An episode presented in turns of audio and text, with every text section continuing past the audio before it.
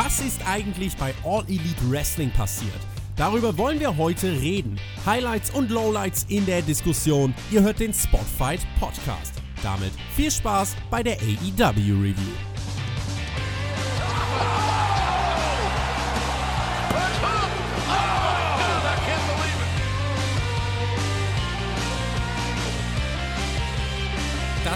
Center in Chicago war am 1. September 2018 Austragungsort der Veranstaltung All In. Über 11.000 Zuschauer kamen dafür nach Chicago. Etwas mehr als ein Jahr später steht nun Folge 9 von AEW Dynamite an. Und das in jener Arena, die durchaus als Geburtsort von All Elite Wrestling bezeichnet werden kann. Also durchaus eine spezielle Folge, die uns bevorstand.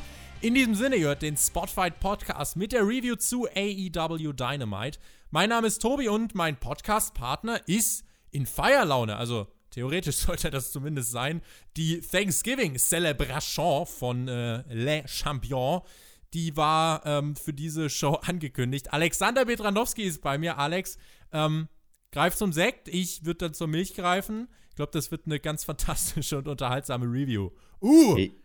Ja, also am Anfang von der Show, da war mir durchaus nach Feiern zumute. Wir hatten da ja ein interessantes Eröffnungssegment mit Chris Jericho, aber am Ende der Show, ah, da war mir dann nicht so sehr zum Feiern. Nee. Es war die fünfte Wrestling-Show in sechs Tagen in Chicago, aber es war die erste Thanksgiving-Party mit Chris Jericho. Es war eine kontroverse Show. Ich glaube, das können wir jetzt im Voraus schon mal sagen. Ähm, ich bin in dieser Woche sehr gespannt auf die Kommentare. Also ihr da draußen, die das gerade hört, ihr seid aufgefordert. Alex, wenn Chris Jericho dich auf seine Thanksgiving-Party einladen würde, da gab es ja wirklich allerhand Spielzeug. Was würdest du machen? Oha. Ja, also keine Ahnung, ich würde wahrscheinlich das machen, was man als erstes macht, wenn man auf eine Party eingeladen wird. Ich suche mir was zu trinken und dann hole ich mir a little bit of the bubbly. Uh. Kann man sich jetzt übrigens auch bestellen auf a little bit of the bubbly.com. Großartig zwei Flaschen für 46 Dollar. Da kommt dann aber natürlich noch internationaler Versand dazu. Die, pass auf, Zoll der, dazu. Der Mac, also, der Mac wollte das bestellen. Ich habe heute mit ihm geschrieben. Kein internationaler Versand. Was? Aber Tobi, ich wollte dir das zu Weihnachten schenken. Och, Mann. No. Und ich hätte es dir nächstes Jahr zurückgeschenkt, weil ich keinen Alkohol trinke. Großartig. Ähm, was würdet ihr Chris Jericho sagen, wenn er euch auf seine Party einlädt? Schreibt uns das gerne in die Kommentare. Vielleicht lesen wir nächste Woche ja mal ein paar unterhaltsame Kommentare vor. Wir starten in die Show mit genau dieser Celebration. Und Alex, äh, dein erster Eindruck zu sehen, auch auf Instagram, Alexander-Bedranowski, der war ja, what is going on? Es war bunt, es gab Geschenke im Ring, um den, um den Ring herum waren so überdimensional große Figuren, da war ein Drachen, eine ne dicke Kuh, es gab Trommler und andere Musiker auf der Rampe.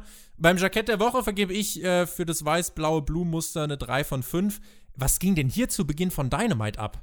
Unglaublich. Also, das war ein Fest für die Augen. Das war übrigens kein Drache, Tobi. Das war ein Dino, ein Dinosaurier. Ach. Aber es war nicht der Luchasaurus. Nein, es war ein riesengroßer Dino. Ach, den hätte ich ja so gerne in den Arm genommen und gekuschelt. Es gab Clowns. Unglaublich. Eine Celebration wie die Welt sie noch niemals gesehen hat. Bei dem Jackett bin ich mir nicht so sicher. Ich glaube, ich habe den Fehler gemacht letzte Woche, als wir das Jackett-Rating eingeführt haben. Ich bin zu hoch eingestiegen. Ich habe letzte Woche schon über vier Sterne verliehen. Jetzt, jetzt habe ich, hab ich keinen Raum nach oben mehr, weil das Jackett diese Woche war besser als letzte Woche, aber es war auch kein Fünf-Sterne-Jackett. Deswegen resette ich das Rating und sag, was hast du gesagt? Dreieinhalb Sterne? ich so würde drei von fünf geben. Da gebe geb ich mal dreieinhalb von fünf. Das war ein gutes Jackett, guter Look für Chris Jericho. Und ja, der unterhält uns natürlich hier erstmal prima. Äh, interessanter Einstieg zur Show. Natürlich alles sehr, sehr over the top. Aber ich fand es extremst unterhaltsam. Also, das war ja fast schon auf dem Level wie so Attitude-Era-Trash. Für uns, für uns durch das Programm. Es war ja auch das erste Mal, dass AEW richtig mit so einem Segment in dieser Form startete. Virgil, Soul Train, äh, der Soul Train, der hat Chris Jericho introduced. Unter äh, dem Stuhl der Zuschauer gab es einen 50-Cent-Coupon-Code für nice. sein neues Shirt. 50 Cent gesaved im Sack. Ja, zu Black Friday. Außerdem, ähm, ja, hat er den ganzen Planeten nach den besten Trauben abgesucht. Mm, und er hat sie mm, gefunden. Die am besten reifendsten und schmeckendsten Trauben. Und er kündigte dann offiziell den besten Bubbly der Welt an. Vergesst Best in the World, es heißt Best Bubbly in the World. Ja, und den kann man kaufen, du hast es gesagt, littlebitofthebubbly.com. Diese Seite ist legit. Ihr könnt das wirklich dort kaufen, wenn ihr ja, in Amerika wohnt, dann ja, wer in Deutschland oder Europa wohnt oder außerhalb der Staaten. Leider nein. Ähm, du hast es angesprochen, 46 Dollar, zwei Flaschen. Prost mit Virgil gab es dann kurz im Anschluss. Dann kamen die besten Freunde vom Inner Circle heraus. Sammy Guevara hat das Mic an sich genommen. Leute haben ihn ausgebuht und er enthüllte dann sein großes Geschenk für Chris Jericho, ein Pappaufsteller für Chris Jericho. Es gab eine herzliche Umarmung. Auf diesem Pappaufsteller war äh, Sammy Guevara mit Chris Jericho. Dann kam Santana und Ortiz zu Jericho und der war ganz aufgeregt, weil es gab so viele tolle Geschenke und äh, sie überreichten ihm dann a little bit of the 40. Ordentlich rum aus Puerto Rico, 40 Prozent. Ich als Nicht-Alkoholtrinker denke mir, das knallt bestimmt. Ähm, dann bekam er noch zwei Flipflops, Double Weapons und Jericho freute sich, aber hat sich gefragt, wo ist denn eigentlich Jake Hager? Und der war dann neben der Bühne zu sehen mit einer Ziege, die sich gewehrt hat, in die Arena zu laufen. Und Jericho fragte, was machst du denn da? Und Hager, guck mal, das ist Chris Jericho. der, Jonathan, der Jonathan hat dazu auf Twitter geschrieben, ähm, das ginge gar nicht und ihm wurde schlecht dabei. Jonathan, Jonathan, hör doch auf. Das war ganz offensichtlich eine ausgebildete Showziege, die perfekt performt hat und das so dargestellt hat, als ob sie da gar keinen Bock drauf hat. Also Tiere im Fernsehen und so, bei dem Pferd sage ich, da gibt es ja tatsächlich welche, die wirklich, äh, glaube ich, dafür gemacht sind, im Fernsehen und vor Publikum aufzutreten. Bei der Ziege, ich sag mal so, ich würde jetzt nicht so weit gehen, dass mir schlecht wurde. Ich meine, die Ziege hatte keinen Bock, aber sie musste halt auch nur 10 Sekunden ertragen. War ja auch kein Bock, war eine Ziege.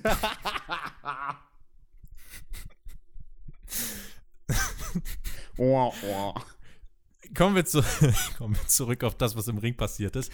Dort stand ein großes Geschenk und Jericho wollte wissen, was drin ist. Ich habe mit den schlimmsten Sachen gerechnet. Ich habe eigentlich gedacht, das wird angehoben und es sitzt Cody drin. Ähm, war nicht so. Im Geschenk saß sein Vater, Ted Irvine. Und äh, der hat gemeint, ja, ist großartig hier zurück in New York zu sein. Die Chicago Crowd wurde richtig böse. Jerichos Vater meinte, ach, das ist gar nicht New York. Ihr seid nicht die New York Rangers. Chicago. Ah, ihr spielt doch die Blackhawks. Ja, immer als ich die, gegen die gespielt habe, habe ich die fertig gemacht. Die Crowd weiter ausgerastet, chantete Rangers suck. Jericho zeigte uns dann äh, einen schwarzen Umschlag ähm, nachdem die noch äh, alle Team-Shirts überreicht bekommen haben, außer Virgil, glaube ich. Das offizielle oh. ähm, Thank You gab es dann in diesem schwarzen Umschlag, den Jericho gezeigt hat. Ähm, das Dankeschön von TNT, TBS und den ganzen Warner Executives.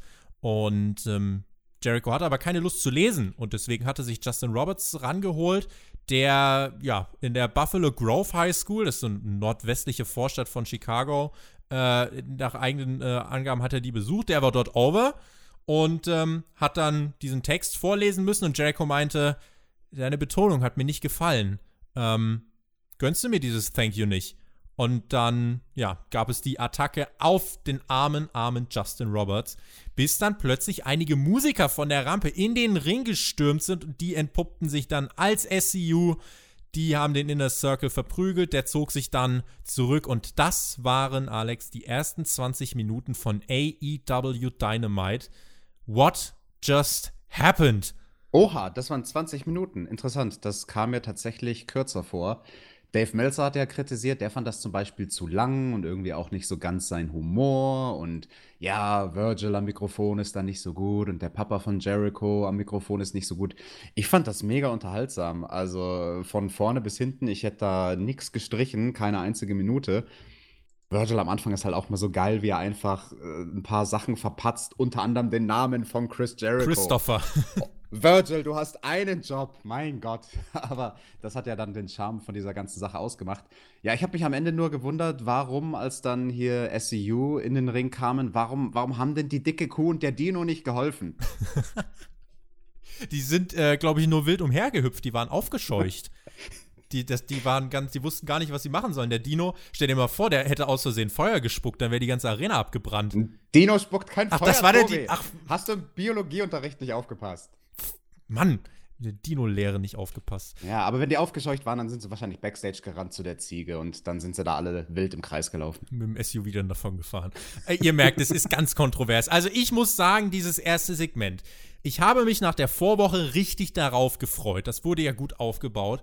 Und ähm, muss aber sagen, am Ende dieses Segments, so gut ich es fand, also ich habe mich wirklich darauf gefreut, das hier gnadenlos abzufeiern. Ich glaube, ich fand es ein bisschen too much. Was? Ich Nein. glaube, ich fand es ein bisschen too much. Ich fand tatsächlich die Promo aus der letzten Woche etwas besser. Das hier war mir ein bisschen zu überspitzt. Es war mir etwas zu forciert und tatsächlich war es, ähm, ja, so keine Ahnung, 15 bis 20 Minuten, um eine Attacke von SCU aufzubauen. Mm. Ja, das ist eine große, ich weiß nicht, ob es eine Logiklücke ist, aber zumindest eine Frage, die man sich natürlich stellen kann. Wenn sie da die ganze Zeit auf der Rampe stehen, warum warten sie dann 20 Minuten, um zu attackieren?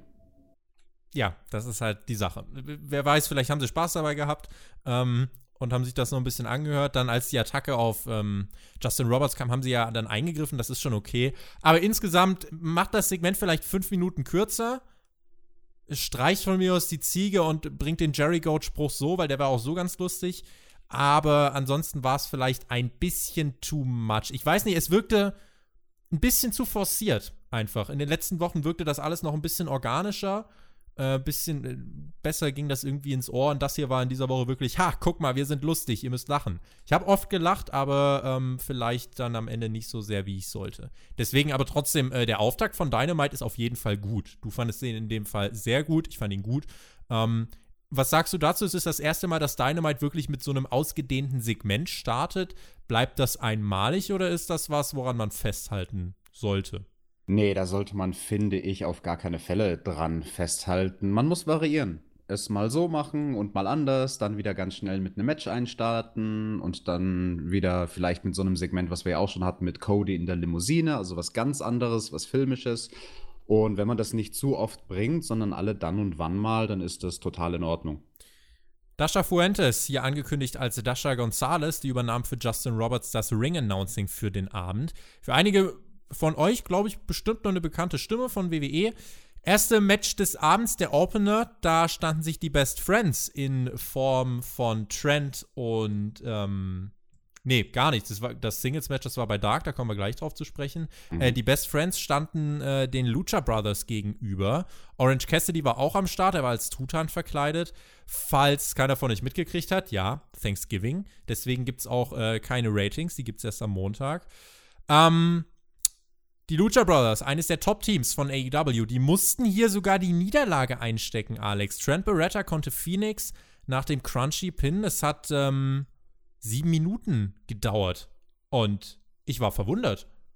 Ja, ich war auch verwundert, aber gut für die Best Friends, dass sie da Orange Cassidy in dieser Hühnchen- oder Turkey-Verkleidung mit am Start hatten.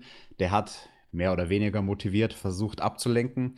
Das erste Mal, als er dann wirklich eine Aktion gezeigt hat, Orange Cassidy, gab es auch einen sehr, sehr lustigen Call von den Kommentatoren in die Richtung von wegen, hey, heute versuchen wir aber mal so richtig die Demografie von Leuten über 50 anzuspielen. Hm.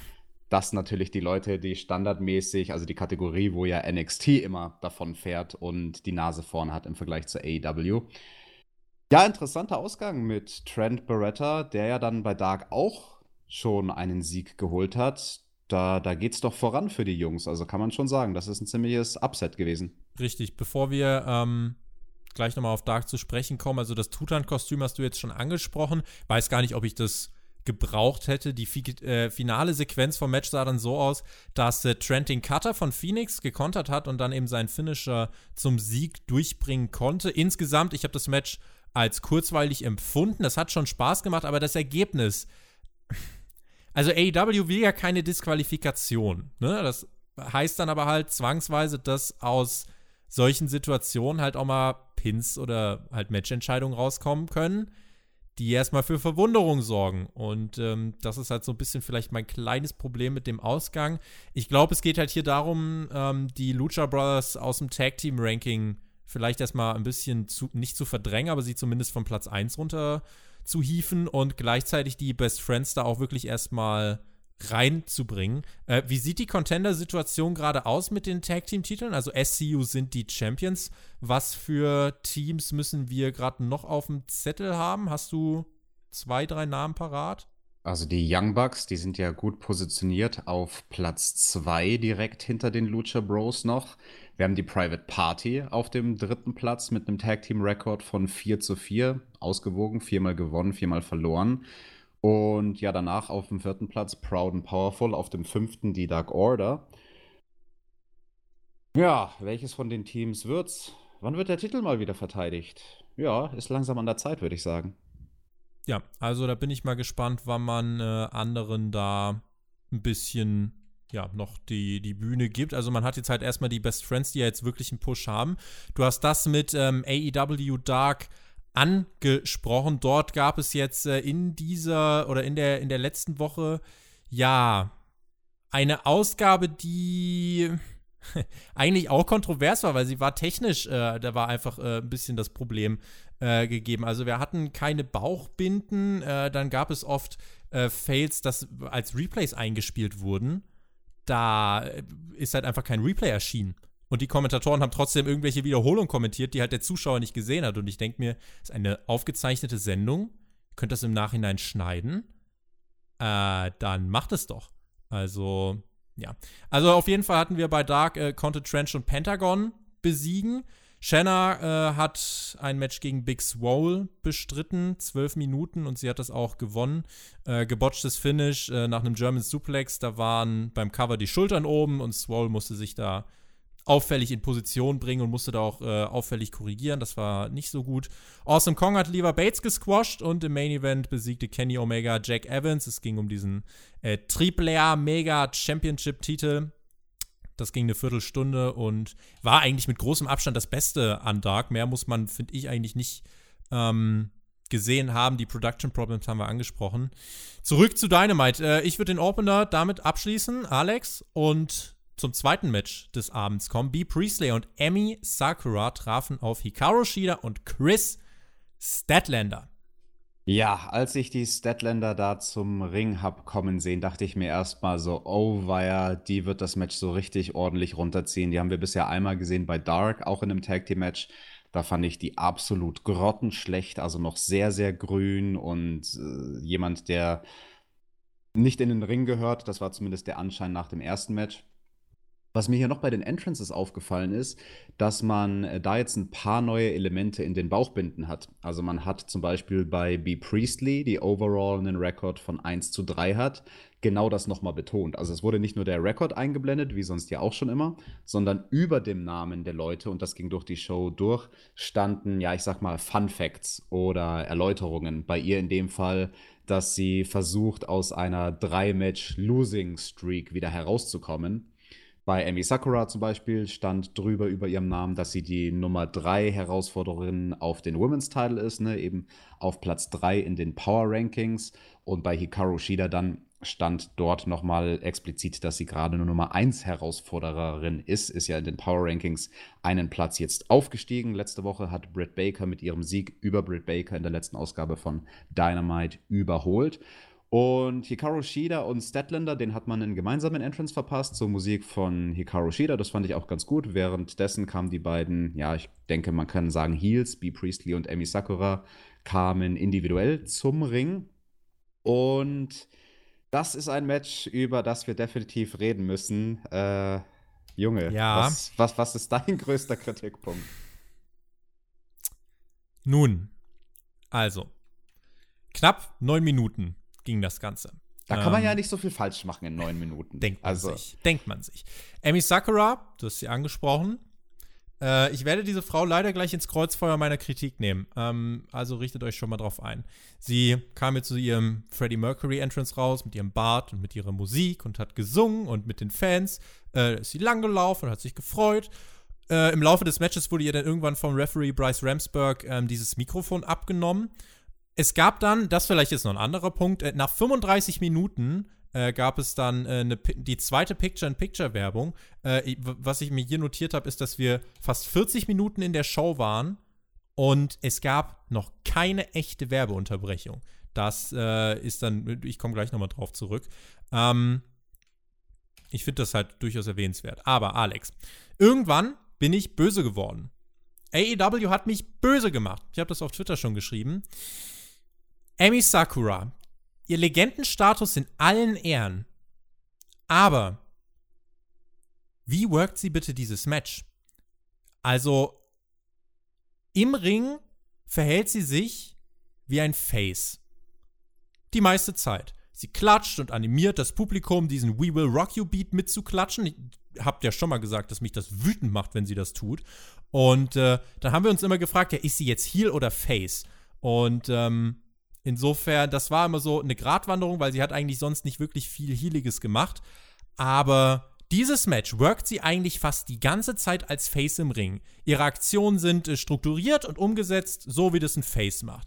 Sie hat dieses We Will Rock You gemacht. Ähm, es gab dann gegen Ende den äh, Facebuster von Chris Statlander mit anschließendem Scissors Kick, Michinoku Driver und den äh, Nearfall. Priestley hat das Ganze unterbrochen und dann kommt aus dem Nichts die Heal-Aktion von, äh, von ähm, Sakura, die Statlander mit dem Mikro, glaube ich, irgendwie in den Rücken dann einen Schlag verpasst hat.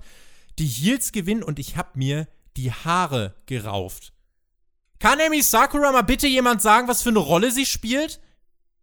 Ja. Ist sie jetzt, also ist sie jetzt hier oder Face? Ich kann nicht im Ring stehen und das Publikum auffordern, ey, klatschen, hui, und alle anlächeln und dann beim Gegner mit dem Mikrofonschlag in den Rücken verpassen und so tun, als wäre ich ein böser hier. Hahaha. Welch ein Masterplan. Nein. Also, da ist einfach nicht klar kommuniziert, welche Rolle sie spielt. Und ich muss ganz ehrlich, das ist aber jetzt eher dann gegen die Women's Division im Allgemeinen gerichtet. Wenn AEW keine konkrete Richtung mit der Women's Division verfolgt, dann zeigt mir bitte nicht jede Woche im TV 10, 15, 20 Minuten Frauenwrestling ohne irgendeine Zielrichtung, ohne einen Hintergrund. Es gibt keine Storyline, wenn wir Awesome Kong vielleicht mal ausklammern. Die will ja allen die Haare abschneiden und selbst da weiß keiner warum. Rio ist in den TV-Shows abgetaucht, ab und zu mal bei Dark zu sehen gewesen, aber es gibt keine Fehde um den Titel. Es gibt mit kleinen Ausnahmen keinen Charakteraufbau. Und das ist einfach nicht gut. Und das muss, wie ich finde, aufhören, dass man das zwangsweise irgendwie versucht ins TV zu bringen. Also im Gefühl, äh, im Moment für, empfinde ich das so, dass es einfach nur im Fernsehen, damit man auf Pressekonferenzen sich nicht die Frage gefallen lassen muss, oh, warum sind da nicht die ganze Zeit Frauen? Es gab nach äh, Fulge gab eine Pressekonferenz, da hat eine Journalistin, Tony Kahn, gefragt, ja, äh, die, euer Frauenroster, die haben ja irgendwie nur beim letzten Mal bei äh, Dynamite so und so viel Zeit gekriegt und jetzt hier auf der Card von Full Gear, da war ja eins, äh, ein Match in der Pre-Show und eins in der Main-Show. Müssten die nicht eigentlich so die Hälfte der Zeit einnehmen, wo ich mir denke, nein! Wenn es das nicht hergibt, dann mach das bitte nicht. Das ist nicht notwendig, einfach wegen Publicity Frauenwrestling mir als Zuschauer aufzuzwingen, wenn es nicht gut ist. Und da geht es nicht darum, dass ich Frauenwrestling nicht mag, äh, Frauenwrestling kann richtig, richtig stark sein. Schaut euch äh, WWE an, die machen das exzellent, wie ich finde. Aber in dem Fall, diese Women's Division war in dieser Woche Schmerz. Emi Sakura, wie sie im Ring nicht wusste, was für eine Rolle sie spielt. Sie macht halt einfach ein paar Moves und dann sagt dir jemand, ja, am Ende schlägst du mit dem Mikrofon halt die mal in den Rücken. Ja, und dann macht sie das halt und sie weiß eigentlich auch gar nicht, wie sie es verkaufen soll. Sie macht halt einfach Dienst nach Vorschrift. Und workt das halt solide runter. Aber ansonsten ergibt das halt keinen Sinn, unterhält mich nicht und ist deswegen für mich auch in dieser Woche ein ganz dicker, dicker Minuspunkt und hat mich böse gemacht. Hat so, mich Tobi. böse gemacht. Das merke ich, dass du böse bist. Jetzt hol mal tief Luft. Ja, atme, ich geh zu meinem Dinosaurier zurück.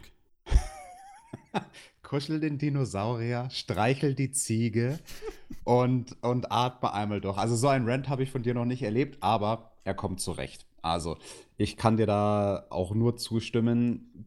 So ein Tag Team Match wie dieses, das ist der Worst Case, was man machen kann mit der Women's Division gerade. Einfach Leute zusammenwürfeln, die nichts miteinander zu tun haben, keine Story. Seit Wochen! Das, ja, und also so eine Art, des Tag Team Matches, das macht es noch belangloser, als es eh schon ist. Also das ist das erste grundlegende Problem. Dann mit Emi Sakura stimme ich dir total zu. Ich würde sogar noch einen draufsetzen. Nicht nur, dass sie facing worked, sie macht dann auch noch einen Haufen Comedy-Spots. Als jemand, der eigentlich ein Heel sein sollte. Und das ist auch einfach ein Humor, der übersetzt sich nicht in die westliche Welt. Also das ist vielleicht die ersten ein, zwei Male noch ganz nett gewesen, zum Beispiel zu sehen, wie sie dann so ähm, sich die Tränen quasi ähm, nicht aus dem Gesicht wischt, aber so den Ringrichter quasi anheult, wenn, wenn, wenn sie ermahnt wird. Jetzt beim zweiten, dritten, vierten Mal, da nervt mich das dann auch nur noch. Und ähm, ohne jetzt sexistisch oder irgendwas äh, klingen zu wollen. Aber bei ihr kommt halt noch dazu, sie hat einen extrem unästhetischen Körper. Also es ist dann nicht mal irgendwie ein schöner Anblick. Und da kann ich jeden verstehen, der sagt so, hey, ich will mir nicht eine äh, komische, dicke japanische Frau mit einem Bart angucken, die nicht lustig ist. Grund zum Abschalten, ja, könnte man schon sagen. Es geht, mir, es geht mir gar nicht ums Frauenwrestling. Also mir geht es tatsächlich wirklich darum, dass es einfach pointless gemacht wird, um es halt zu machen. Und das ist jede Woche das Lowlight der Show gewesen. Und in dieser Woche war es das ganz große Lowlight der Show. Weil es ja. einfach, es war halt einfach da und keiner wusste warum. Und es hat nichts funktioniert. Es geht gar nicht darum, dass Moves nicht funktioniert haben, sondern im Ring. Ich habe das gesehen und dachte mir, warum macht ihr das? Wieso? So, gutes Stichwort. Da will ich jetzt mal einsteigen. Moves, die nicht funktioniert haben. Denn es gibt eine Person in diesem Ring, die eigentlich ein Garant dafür ist, äh, zumindest immer solide, wenn nicht sogar gut wresteln zu können. Und das ist B. Priestley, die Tag Team Partnerin hier von Sakura. Die war für mich in diesem Kampf total überraschenderweise, ja, das Gegenteil vom MVP. Sie war für mich diejenige, die vom wrestlerischen das Match absolut nochmal nach unten gezogen hat und ich weiß nicht warum. Sie hat extrem halbherzig agiert in diesem Match. Wenn ihr euch das nochmal anschaut, dann achtet auf die Situationen, wo B. Priestley die Gegnerin, die versucht, in den Ring zu kommen, zum Beispiel um ein Cover abzubrechen, versucht, in großen Anführungsstrichen zurückzuhalten. Solche Situationen gab es zum Beispiel zweimal mit Hikaru Shida, wo B. Priestley nicht mal einen wirklichen Grip um ihren Körper hat. Also sie, sie, sie fasst sie nicht mal richtig an. Geschweige denn, dass da irgendwie Muskeln angespannt sind oder es auch nur ansatzweise so anschaut, als ob sie versucht, den Körper von ihrer Gegnerin zu blockieren. Also alles, was sie gemacht hat, war wirklich gerade mal so die Hände irgendwie auf den Körper der Gegnerin legen und von der Körpersprache war dir zu 100% klar, wenn Hikaru Shida da jetzt rauskommen wollte aus diesem, es war ja nicht mal ein Griff, aus dieser Berührung, dann könnte sie das problemlos. Aber Hikaru Shida schaut dann natürlich auch aus wie der größte Vollidiot, weil sie äh, so tun muss, oh, ich, ich, ich komme nicht in den Ring, weil ich werde so festgehalten. Dabei wird sie halt nicht festgehalten. Das ist auch ähm, gegen Ende vom Match ähm, dann nochmal passiert in der Finish-Phase und ansonsten gab es dann auch noch so eine Situation von B. Priestley, wo sie so richtig schlecht an Emi Sakura gezerrt hat. Sakura war auf den Schultern von Chris Deadlander und um eine Aktion zu verhindern, hat dann äh, B. Priestley an ihrem Arm gezogen. Also das, das wäre die Idee dahinter gewesen, dass sie dran zieht. Aber sie hat halt nicht wirklich gezogen. Sie hat auch einfach nur quasi ganz Als wäre sie abgerutscht, abgeglitscht. Furchtbar. Hat einfach nur so ganz lasch die Hand von Amy Sakura gegriffen. hat dann auch noch, ähm, ich, ich glaube, das war von allen vier Damen dann irgendwie die Schuld, zu einem super awkwarden Timing geführt, weil sie dann erst, während Chris Deadlander die ganze Zeit wie eine Blöde dasteht und Amy Sakura immer noch auf den Schultern hat, dann gibt es einen Spot mit, mit B. Priestley und ähm, Hikaru Shida und dann, nachdem Chris Deadlander mindestens fünf Sekunden lang super dumm in der Ringmitte stand, mit der Gegnerin, mit Sakura auf den Schultern, dann erst macht Statlander ihre Aktion, damit quasi nicht zwei Aktionen gegenseitig passieren, damit man sich nicht gegenseitig kannibalisiert und dann vielleicht die Kameras nicht wissen, ah, welche von beiden Aktionen sollen wir einfangen. Okay, dann machen wir erst die eine und danach macht Chris Deadlander ihren Spot. Das war aber sowas von schlecht getimt, dass sie einfach nur wie eine Idiotin aussah. Aber ich muss sagen, Chris Deadlander, die, wo ich am Anfang bei den Entrances die größte Sorge hatte, die war zumindest solide. Also von der Workrate im Ring, ähm, keine großen Patzer von ihr. Die Sachen, die schlecht getimed waren, die haben echt, also die hat das Heal-Team äh, verursacht in diesem Match. Ja, und das ist natürlich ähm, zum Scheitern verurteilt, ne? Wenn du zwei Faces hast, die an sich äh, solide worken in diesem Fall, an diesem Abend, und die beiden Heels, das gegnerische Team, die machen einfach ihren Job nicht richtig, dann fällt das auseinander. Du hast zum Beispiel auch die Werbung angesprochen, vielleicht hast du da ja gleich nochmal einen Punkt. Bei der Werbung habe ich mir gedacht, oh nee, jetzt gibt es schon zum zweiten Mal während dieser Show eine klassische Heat in der Werbepause. Wir haben ja das Picture in Picture, das haben wir in der Vergangenheit ja auch oft hervorgehoben, dass das ja manchmal sehr, sehr stark genutzt wird von AEW. Ne? Da passiert während der Werbung im Picture in Picture irgendwas Visuelles, irgendwas Spannendes, vielleicht irgendwas Backstage oder so. Das Langweiligste, was passieren kann, ist eine Heel Heat. Und das war in diesem Fall so. Das hat mich total irritiert, weil eine Minute vor der Werbung gab es zum Beispiel diesen Chair-Spot von Hikaru Shida, den sie jetzt gerne macht, außerhalb vom Ring Stuhl aufstellen. Dann ähm, hat sie nach dem der erste Versuch nicht funktioniert hat, im zweiten Anlauf da ihren Running Kick über, ja. genau, Knee Strike, was auch immer, über diesen Stuhl gezeigt. Das wäre ein Ding, das wäre viel, viel besser in der Werbung platziert, so ein Spot, weil das ist visuell. Da guckst du dann hin und denkst dir, oh, cool, da passiert nicht irgendwie langweilig ein Sleeper Hold in der Mitte vom Ring, sondern cool, da baut jemand einen Stuhl auf und nimmt Anlauf und das ist sehr viel actionreicher. Und dann gab es in der Werbung auch äh, ein Surfboard von Emi Sakura gegen Hikaru Shida. Das ist ja an sich dann schon besser. Das ist dann irgendwie visuell und interessant und da passiert was. Aber sie sollte halt eigentlich Heal sein und dann nicht so eine spektakuläre, schöne, ästhetische Aktion zeigen wie ein Surfboard. Also, das ist dann eine Aktion, die von Faces kommen müsste. Ja, und ich habe die Frage gestellt, ähm, ob das überhaupt, also einmal, ob es zeitgemäß ist und ob es bei so einer schlechten Women's Division wie bei AEW in einem Tag Team Match überhaupt angebracht ist, eine klassische Heat zu machen. Also wenn wir das auch mal vergleichen mit der Herren Tag Team Division bei AEW, die ja außerordentlich gut ist. Und die Herren Division bei AEW, die wird ja beherrscht von diesem neuen Stil des Tag Team Wrestlings, diesem actionlastigen Stil. Und wenn du dagegen das stellst, was bei den Frauen passiert, dieser sehr klassische Tag-Team-Match-Aufbau. Es gibt in der Mitte die langweilige Phase. Einer der Babyfaces wird unten gehalten, versucht sich zurückzukämpfen. Das Publikum weiß schon, ja, da passiert jetzt nichts Spannendes, bis es den Hot-Tag gibt. Und wenn das dann auch noch schlecht geworkt wird, also einmal das falsche Konzept, dieses klassische Tag Team Wrestling und dann auch noch schlecht umgesetzt, ähm, dann ist es einfach doppelt schlecht. Und ich finde, wenn AEW schon solche Matches machen sollte oder machen will von Damen in, im Tag Team Wrestling gegeneinander, dann sollen sie es viel kürzer halten und dann sollte es sehr viel straighter to the point sein, sehr spotlastiger, vier, fünf Minuten. Und ja, das war echt erbärmlich. Also, das war eine absolute Shitshow. Was für einen Punkt hattest du denn noch, Tobi, zu der Werbung? Ähm, da werde ich gleich nach dieser Moxley-Promo noch drüber reden. Ähm, Chris Statlander, weil du gerade den Hottag angesprochen hast, ist, ich war verwundert, weil der war over, dieser Hottag. Ich wollte es selber nicht glauben, aber die wurde eingetaggt und das Publikum wurde laut. Und ansonsten, ähm, ich, ich, Alex, ich will nicht mehr. Ähm, Emi Sakura soll hier sein, das hat sie hiermit übrigens offiziell geschafft. Ich hasse sie. Nein, ich hasse sie Hass, nicht. Hass ist ein sehr starkes Ich Wort, weiß, hasse sie. Ich, okay, ich nehme das zurück. Ähm, ich finde sie und ihren, ihre Ringpsychologie ähm, zum Kotzen. nicht so gut.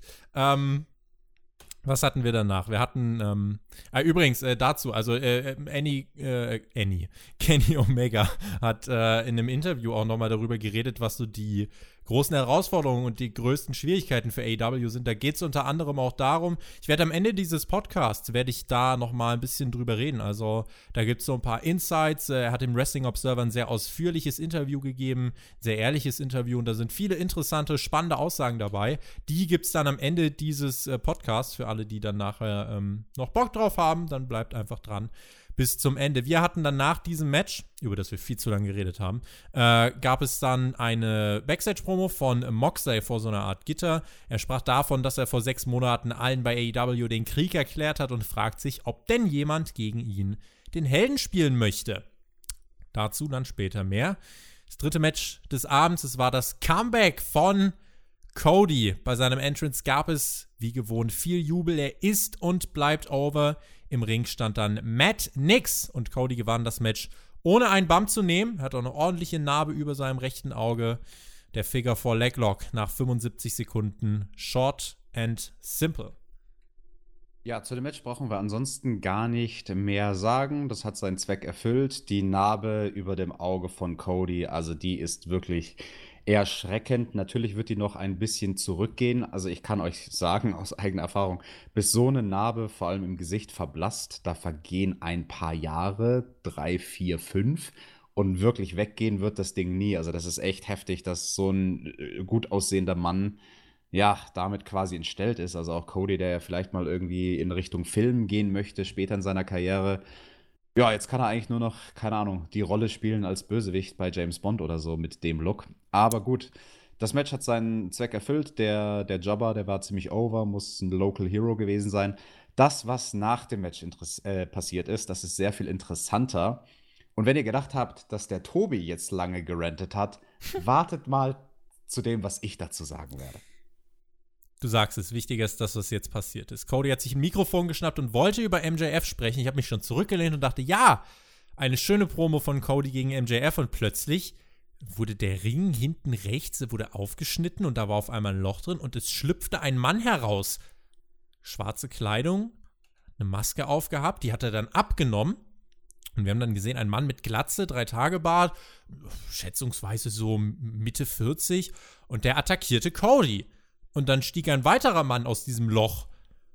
Der hatte dann eine schwarze Weste an, hatte ein Monokel vor seinem linken Auge und beide verpassten Cody dann einen, eine Art Suplex-Backbreaker-Kombination und dann stieg eine blonde Dame nach oben mit schwarzer Hasenmaske. Excalibur meinte, das ist Ellie the Bunny und das andere Blade und Jim Ross nur so, wer? Blade! Blade and Butcher! Und das ist Ellie the and Bunny. Butcher and Bunny and the Bunny and Blade und and das, Butcher. Und das Publikum war leise und wusste nicht so wirklich, was machen wir denn hier raus. Das war ein krummes Ding, ne? Äh, das ist die Untertreibung des Jahrtausends. Ich habe es auf Twitter geschrieben und das meine ich total ernst. Das war das schlechteste Debüt, was ich in meinem Leben je beim Wrestling gesehen habe. Das hängt nicht an den Aktiven, die sind dafür nicht zu blamen. Das hängt größtenteils an den Kommentatoren, aber auch wie das Ganze inszeniert wurde von Production Team. Der erste große Fehler. Der Hashtag Butcher Blade Bunny wurde eingeblendet in dem Moment, wo der erste Typ, wo Blade aus diesem Loch rausgekrochen ist und Cody attackiert hat. Du wusstest also ab dem Moment sofort, okay, da werden jetzt noch zwei weitere Gestalten kommen. Du weißt zwar vielleicht nicht, wer die sind, aber du wurdest zumindest gespoilert, dass da noch welche kommen. Dann ein absolutes No-Go, wie die Kommentatoren da das, das Ganze kommentiert haben. Excalibur, der so von But der so von Butcher und Blade redet, als wären die schon etabliert, als wären die schon irgendjemandem ein Begriff.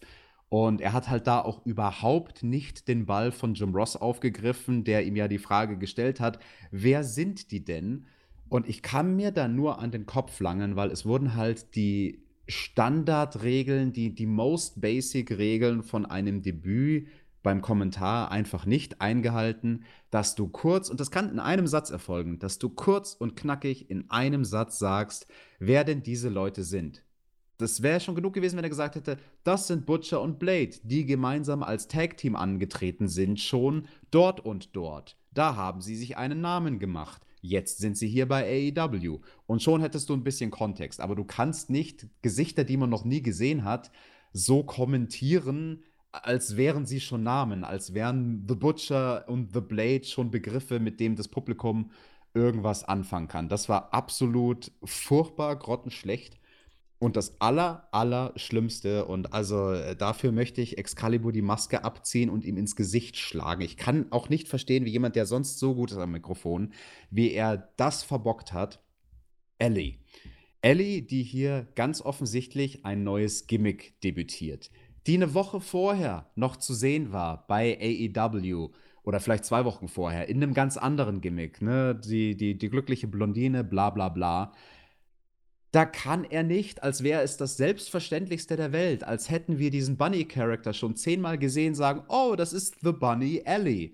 Wer oder was ist The Bunny Ellie? Und noch viel wichtiger, warum wird nicht das Offensichtliche ausgesprochen, nämlich, oh, Ellie hat jetzt einen Look, wir haben sie noch ganz anders gesehen vor zwei Wochen. Was ist denn jetzt in sie gefahren? Warum tritt sie auf einmal in einem anderen Kostüm auf und ist jetzt düster und hat diese beiden Typen? Das, das sind solche Basics, das, das kann ich gar nicht überbetonen, was das Als würdest du es einem Vierjährigen erklären. Wirklich, was das für fucking Basics sind. Und es geht hier um zwei Sätze. Es geht um einen Satz zu dem Tag-Team und es geht um einen Satz zu Ellie. Aber wenn du die nicht bringst, dann hast du diese verkorkste Situation, dass du dem, den Fernsehzuschauer mit etwas konfrontierst, wo er komplett kontextlos ist und sich nur fragt, was zum Teufel ist das und warum sollte es mich interessieren?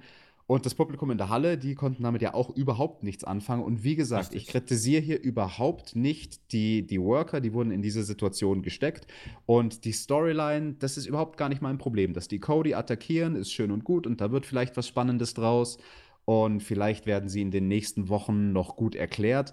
Aber das Debüt war halt sowas von maximal verpatzt. Ich, ich kann es gar nicht in Worte fassen. Ich, ich habe es noch nie gesehen, dass man ein Debüt so dermaßen in den Sand gesetzt hat. Es gibt nur eine Chance für den ersten Eindruck. Wenn die uns schon keine Backup-Informationen liefern, Alex, dann machen wir das doch. Der Typ, der zuerst nach oben kam mit der Maske. The Blade, meinst du? The, The Blade. Blade. Das ja. ist Pepper Parks, der Mann von Ellie und ehemals TNA-Wrestler unter dem Namen Braxton Stutter. Der andere Kerl, der mit dem dicken Mustache, das ist Andy Williams. Er ist Metal-Gitarrist der Band Every Time I Die. Die hatten in den Indies äh, schon ein paar Matches, unter anderem auch gegen LAX, also Santana und Ortiz. Die haben auch schon gegen Luchasaurus und den Jungle Boy gerestelt, auch gegen den Rock'n'Roll Express sind die schon angetreten, sind dieses Jahr bei Progress debütiert ähm, und haben eben die Aufmerksamkeit von Cody auf sich gezogen. Und der Stopp. war interessant. Ja. Das, was du gerade alles gesagt hast, das wäre genau das gewesen, was Excalibur hätte sagen I sollen. I know, deswegen sage ich's. In einer leicht kürzeren Variante, aber genau solche Infos und oh, ich, ich möchte explodieren. Bitte nicht. Wir haben noch ein bisschen was zu äh, besprechen. Cody hat die sich ausgeschaut und wollte ein Programm mit denen ähm, starten. Und naja, das war eben weird. Und dieser erste Eindruck ist, ähm, ja, gelinde gesagt, etwas in die Hose gegangen. War eher unstimmig, Publikum war ruhig. Ähm, und naja, ich, ich frage mich vor allem, äh, warum wohnen die unterm Ring? Also warum, warum müssen die unterm Ring jetzt hervorkommen? Warum können die nicht einfach reinrennen? Ähm, ich ja, hoffe einfach, dass man aus dieser Umsetzung äh, lernt und da, gemerkt hat, okay, sowas können wir nicht nochmal machen. Stopp. Wenn gleich. Da, da, da, da möchte ich einhaken bei dem Punkt. Merk dir, was du sagen möchtest. Ich hoffe auch sehr, dass AEW hier eine Lektion bekommt und dann im Folgeschritt daraus lernen wird. Was ich hoffe und was ich erwarte, und ich bin sehr, sehr, sehr gespannt auf die Ratings und auf den genauen Breakdown von den Viertelstunden diese Woche. Das hier ist passiert, dieses Debüt bei der 49. Minute. Währenddessen haben wir bei NXT drüben ein sehr interessantes Match gesehen von der gerade heel geturnten Dakota Kai gegen Candice LeRae. Äh, bunte Kostüme, auf den ersten Blick direkt sehr äh, interessant. Zwei attraktive Frauen. Wie gesagt, die eine ist heel geturnt. Ein offensichtlich gut geworktes, äh, wrestlerisch gut geworktes Match. Ich hoffe inständig, dass ganz viele Leute nach diesem Butcher Blade Bunny Debüt dasselbe empfunden haben wie ich, als ich es gesehen habe. Ich hätte abgeschalten. Also hätte ich nicht diese Review machen müssen, hätte ich diese Show an der Stelle nicht weitergeschaut. Ich habe auch erstmal nicht weitergeschaut. Ich war wirklich, ich war so sauer, dass man sowas. du hast mir gesagt, du willst bis zum nächsten Paper nicht mehr gucken. Ja, also ich war so sauer, dass etwas, was so basic ist, deswegen rege ich mich darüber so auf, weil es so basic ist. Es war jetzt nicht, dass man versucht hat, hier was Schweres zu machen, sondern man das maximal leicht, was schon tausendmal gemacht wurde im Wrestling, das hat man hier versemmelt und es gibt keinen Grund, das zu versemmeln. Und äh, es gibt da 50 Leute im Production Meeting vor der Show und mindestens ein Dutzend davon haben die Autorität zu sagen, halt, stopp, ich glaube, so wie wir die hier inszenieren, macht das keinen Sinn. Wir dürfen die nicht darstellen als Charaktere, die schon etabliert sind. Wir müssen dem Zuschauer sagen, wer die sind. Und keiner hat's Maul aufgemacht. Kenny Omega hat das Maul nicht aufgemacht, Cody hat sein Maul nicht aufgemacht, die Young Bucks nicht, Jim Ross nicht und die ganzen Agents wie Arn Anderson und Dean Malenko und alle, die in diesem Meeting sitzen, keiner hat den Mund aufgemacht und ich verstehe nicht, warum Und deswegen wünsche ich mir, dass viele Zuschauer dasselbe Gefühl hatten, dass sie sich gedacht haben, was war das für eine Scheiße? Ich schalte um zum anderen Sender. Da gibt es gerade ein geiles Damenmatch. Bei der Sendung bleibe ich und ich hoffe, dass die AW-Ratings diese Woche an dieser Stelle knallhart abstürzen, weil ich Auf null Zuschauer. Null. Auf null. Komma nichts. Ähm, ich muss sagen, also bei der Zustimmung, die ich durchaus für dich empfinde, äh, dass ich nicht behaupten kann, dass es mich nicht interessiert hat. Also ich würde tatsächlich zu den 0, nichts Leuten gehören, die weitergeschaut hätten. Ähm, also, weil eine Ausstrahlung hatten die ja schon. Also der Monokelmann, der Maskenmann und die Frau mit Hasenmaske, ähm, ist jetzt nicht grundlegend zum Scheitern verurteilt, aber mit diesem Debüt, sage ich mal, hat man sich auf jeden Fall nicht leichter gemacht für die Zukunft äh, und musste auf jeden Fall viel erklären. Auf Twitter hat das Ganze ja auch durchaus Wellen geschlagen. Dort wurde es eher ein bisschen als weird quittiert. Es wurde nicht so zerrissen wie von dir. Tatsächlich war halt die am häufigsten gestellte Frage eben, who are they? Und das stand eben noch über, was für ein Bullshit-Debüt. Es war also insofern, wie ich finde, nicht der absolute Worst Case um herauszufinden, wer die Typen sind, muss man halt dann eben beim nächsten Mal Dynamite einschalten. Ich glaube zum Beispiel, dass ähm, deine Reaktion jetzt für unsere Zuschauer auch die vielleicht ein Stück weit interessant macht. Und jetzt denken die sich, ah, so ein schlechtes Debüt, das gucke ich mir doch gleich mal an. Das ist eigentlich total paradox, aber. Guckt es euch nicht an. Ja, es, es, gibt keine Quote für AW, wenn ihr es anguckt. Guckt es euch ruhig an, ist mir egal. Ähm, ansonsten, ja, um zu sehen, wie es weitergehen soll in der nächsten Woche, muss man halt Dynamite schauen. Es ist irgendwie so eine Light-Version des Titelgewinns von Jinder Mahal. Also da gab es ja auch einen großen Bass und Aufmerksamkeit. Das fand ich persönlich aber mit Jinder Mahal um Vielfaches schlimmer als das bei Dynamite. Ähm, aber da gibt es eben jetzt eben diese zwei Blickwinkel. Der Nein, eine. Aber stopp. Ja, da, da möchte ich reingrätschen, weil Grätsche. das mit, das mit Jinder Mahal ist so eine Sache, die komplex ist, die, die schwierig ist. Da hängt ganz viel dran. Jetzt kommen wir nicht mit indischer Man, Markt. Bitte. Doch, doch, doch, natürlich. Ach, Alex. Indisch, indischer nee. Markt und all diese Sachen und wir machen ein Experiment und eine große Sache und einen Titelwechsel. Das hier war an sich keine große Sache. Das ist noch, wie gesagt, nochmal mein Punkt. Das war etwas, was so einfach zu worken ist und ich schaue das eben aus Worker-Sicht an. In dem Fall nicht die Worker in dem Ring, sondern die Worker, die die Production Crew sind, Kommentatoren und so weiter. Und die haben einfach einen furchtbaren Job gemacht ich als Zuschauer hatte natürlich dasselbe Empfinden wie die anderen Zuschauer da auf Twitter, die sich denken, ja, das hat mich verwirrt. Der Zuschauer in mir, der war verwirrt. Der Worker in mir hat sich gedacht, wie konnte man etwas so leichtes verpatzen? Und nein, das würde ich niemals vergleichen mit einem so komplexen und uniken Ding wie damals Jinder Mahal. Das, das sind nicht nur Äpfel und Birnen. Das, das, das kannst du nicht vergleichen. Deswegen eine Light-Version. Ähm, liebe Grüße an alle Zuschauer aus Indien. Wir lieben euch. Ähm, es ist halt, äh, mir ging es tatsächlich um diesen Bass. Also klar, der war nicht ansatzweise so groß und es gab keinen Titelwechsel und so weiter. Aber es wurde auch darüber geredet und es ist erstmal egal, ob es gut oder schlecht ist. Es war komisch und deswegen haben die Leute darüber ähm, geredet. Zweischneidiges Schwert. Ich bin gespannt, welche Rolle die beiden in der kommenden Zeit spielen werden. In jedem Fall ein kontroverses Debüt, darauf können wir uns einigen. Ähm, und ich glaube, da gibt es auch kontroverse Meinungen. Und an der Stelle seid ihr jetzt wieder aufgefordert. Wie hat euch das Debüt von Butcher und Blade gefallen? Ja, wenn ihr es nicht gesehen habt, habt ihr jetzt die Möglichkeit. Äh, entweder ihr hört auf Deathmatch-Wrestler Alexander Bedranowski, der sagt, macht's nicht. Oder ihr hört auf mich. ja, aber eure Meinung würde mich auch da wirklich brennend interessieren in dem Fall. Wenn ihr sagt, hey, ich habe keine Lust, da jetzt was zu tippen, tut mir den Gefallen, gebt zumindest ein Sterne da Rating dafür. Von 1 bis 10 war das ein Ein-Sterne-Debüt? War das ein Zehn-Punkte-Debüt? BBB könnt ihr abkürzen, Butcher Blade Bunny, BBB, dann wissen wir genau, wovon ihr redet. Welche Note gebt ihr diesem Debüt? Ich bin, ich bin sehr, sehr gespannt. Und ähm, das, das Schlimmste ist ja, dass direkt danach das beste Match der Show kam. Und ich glaube, so viele Leute haben sich es nicht angeguckt, weil sie abgeschalten haben. Nach Butcher und Blade war eine Stunde vergangen. Stunde zwei begann dann mit dem Aufeinandertreffen von Puck und Kenny Omega. Letzterer wurde von der Crowd in Chicago doch durchaus abgefeiert.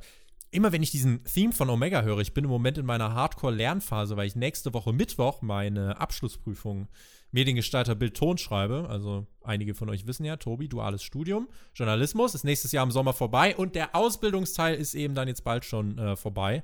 Ich schreibe nächste Woche, wie gesagt, die Abschlussprüfung am Mittwoch. Und ich habe beim Lernen heute die ganze Zeit den Theme von Kenny Omega gehört und ich dachte mir die ganze Zeit, dieser Typ ist potenziell so ein absoluter Larger-than-Life-Charakter. Deswegen kränkt es mich so, dass er noch nicht als dieser absolute Top-Guy hier im TV verkauft wird. Ich hoffe, dass sich das früher oder später ändert. Ähm, bitte, bevor äh, Menschen anfangen abzuschalten. Wir sahen, Alex, ein, wie ich finde, wie du das jetzt auch schon angedeutet hast, wirklich richtig gutes 12-Minuten-Match. Hast du dich von deinem Aggressionsausflug zu dem Zeitpunkt erholt? Konntest dich wieder auf die Show konzentrieren? Hast du deinen Bildschirm kaputt gemacht? Nimm uns mit, was ist bei dir passiert. Nein, ich habe das äh, auf dem Handy gesehen, auf dem Weg zur Arbeit und dann habe ich erstmal eine halbe Stunde nichts mehr gemacht und dann äh, später am Tag mir Pack gegen Omega angeguckt. Halbe, eine halbe Stunde einfach in eine dunkle Ecke gesetzt. wie, wie Mankind in so eine dunkle Ecke im Keller gesetzt und so nach vorne und hinten geschaukelt und mir gedacht so, nein, nein, wie, wie, wie konnten sie das vermasseln? und Pack gegen Omega, das haben sie nicht vermasselt, natürlich nicht. Das sind zwei Weltklasse-Worker, die da im Ring stehen, die absolute Elite von All Elite. Sie haben, finde ich, einen sehr, sehr schönen Spot hier drin gehabt, wo Kenny Omega einen Fehler nicht ein zweites Mal macht, nämlich einen Fehler, der ihm im letzten Match gegen Pack passiert ist, als der diesen äh, Kotaro Crush heißt er, glaube ich, diesen äh, Facebuster, wo Kenny über den Gegner drüber springt mhm. und dann den Facebuster macht. Und Pack hatte das damals gekontert beim Pay-Per-View mit einem, es war beim Pay-Per-View, oder? Ähm, das Match der beiden war bei All Out, glaube ich, ja. Ich glaube auch, genau. Und da hatte Pack das ja gekontert mit so einem äh, coolen Flip, ist wieder auf den Beinen gestanden.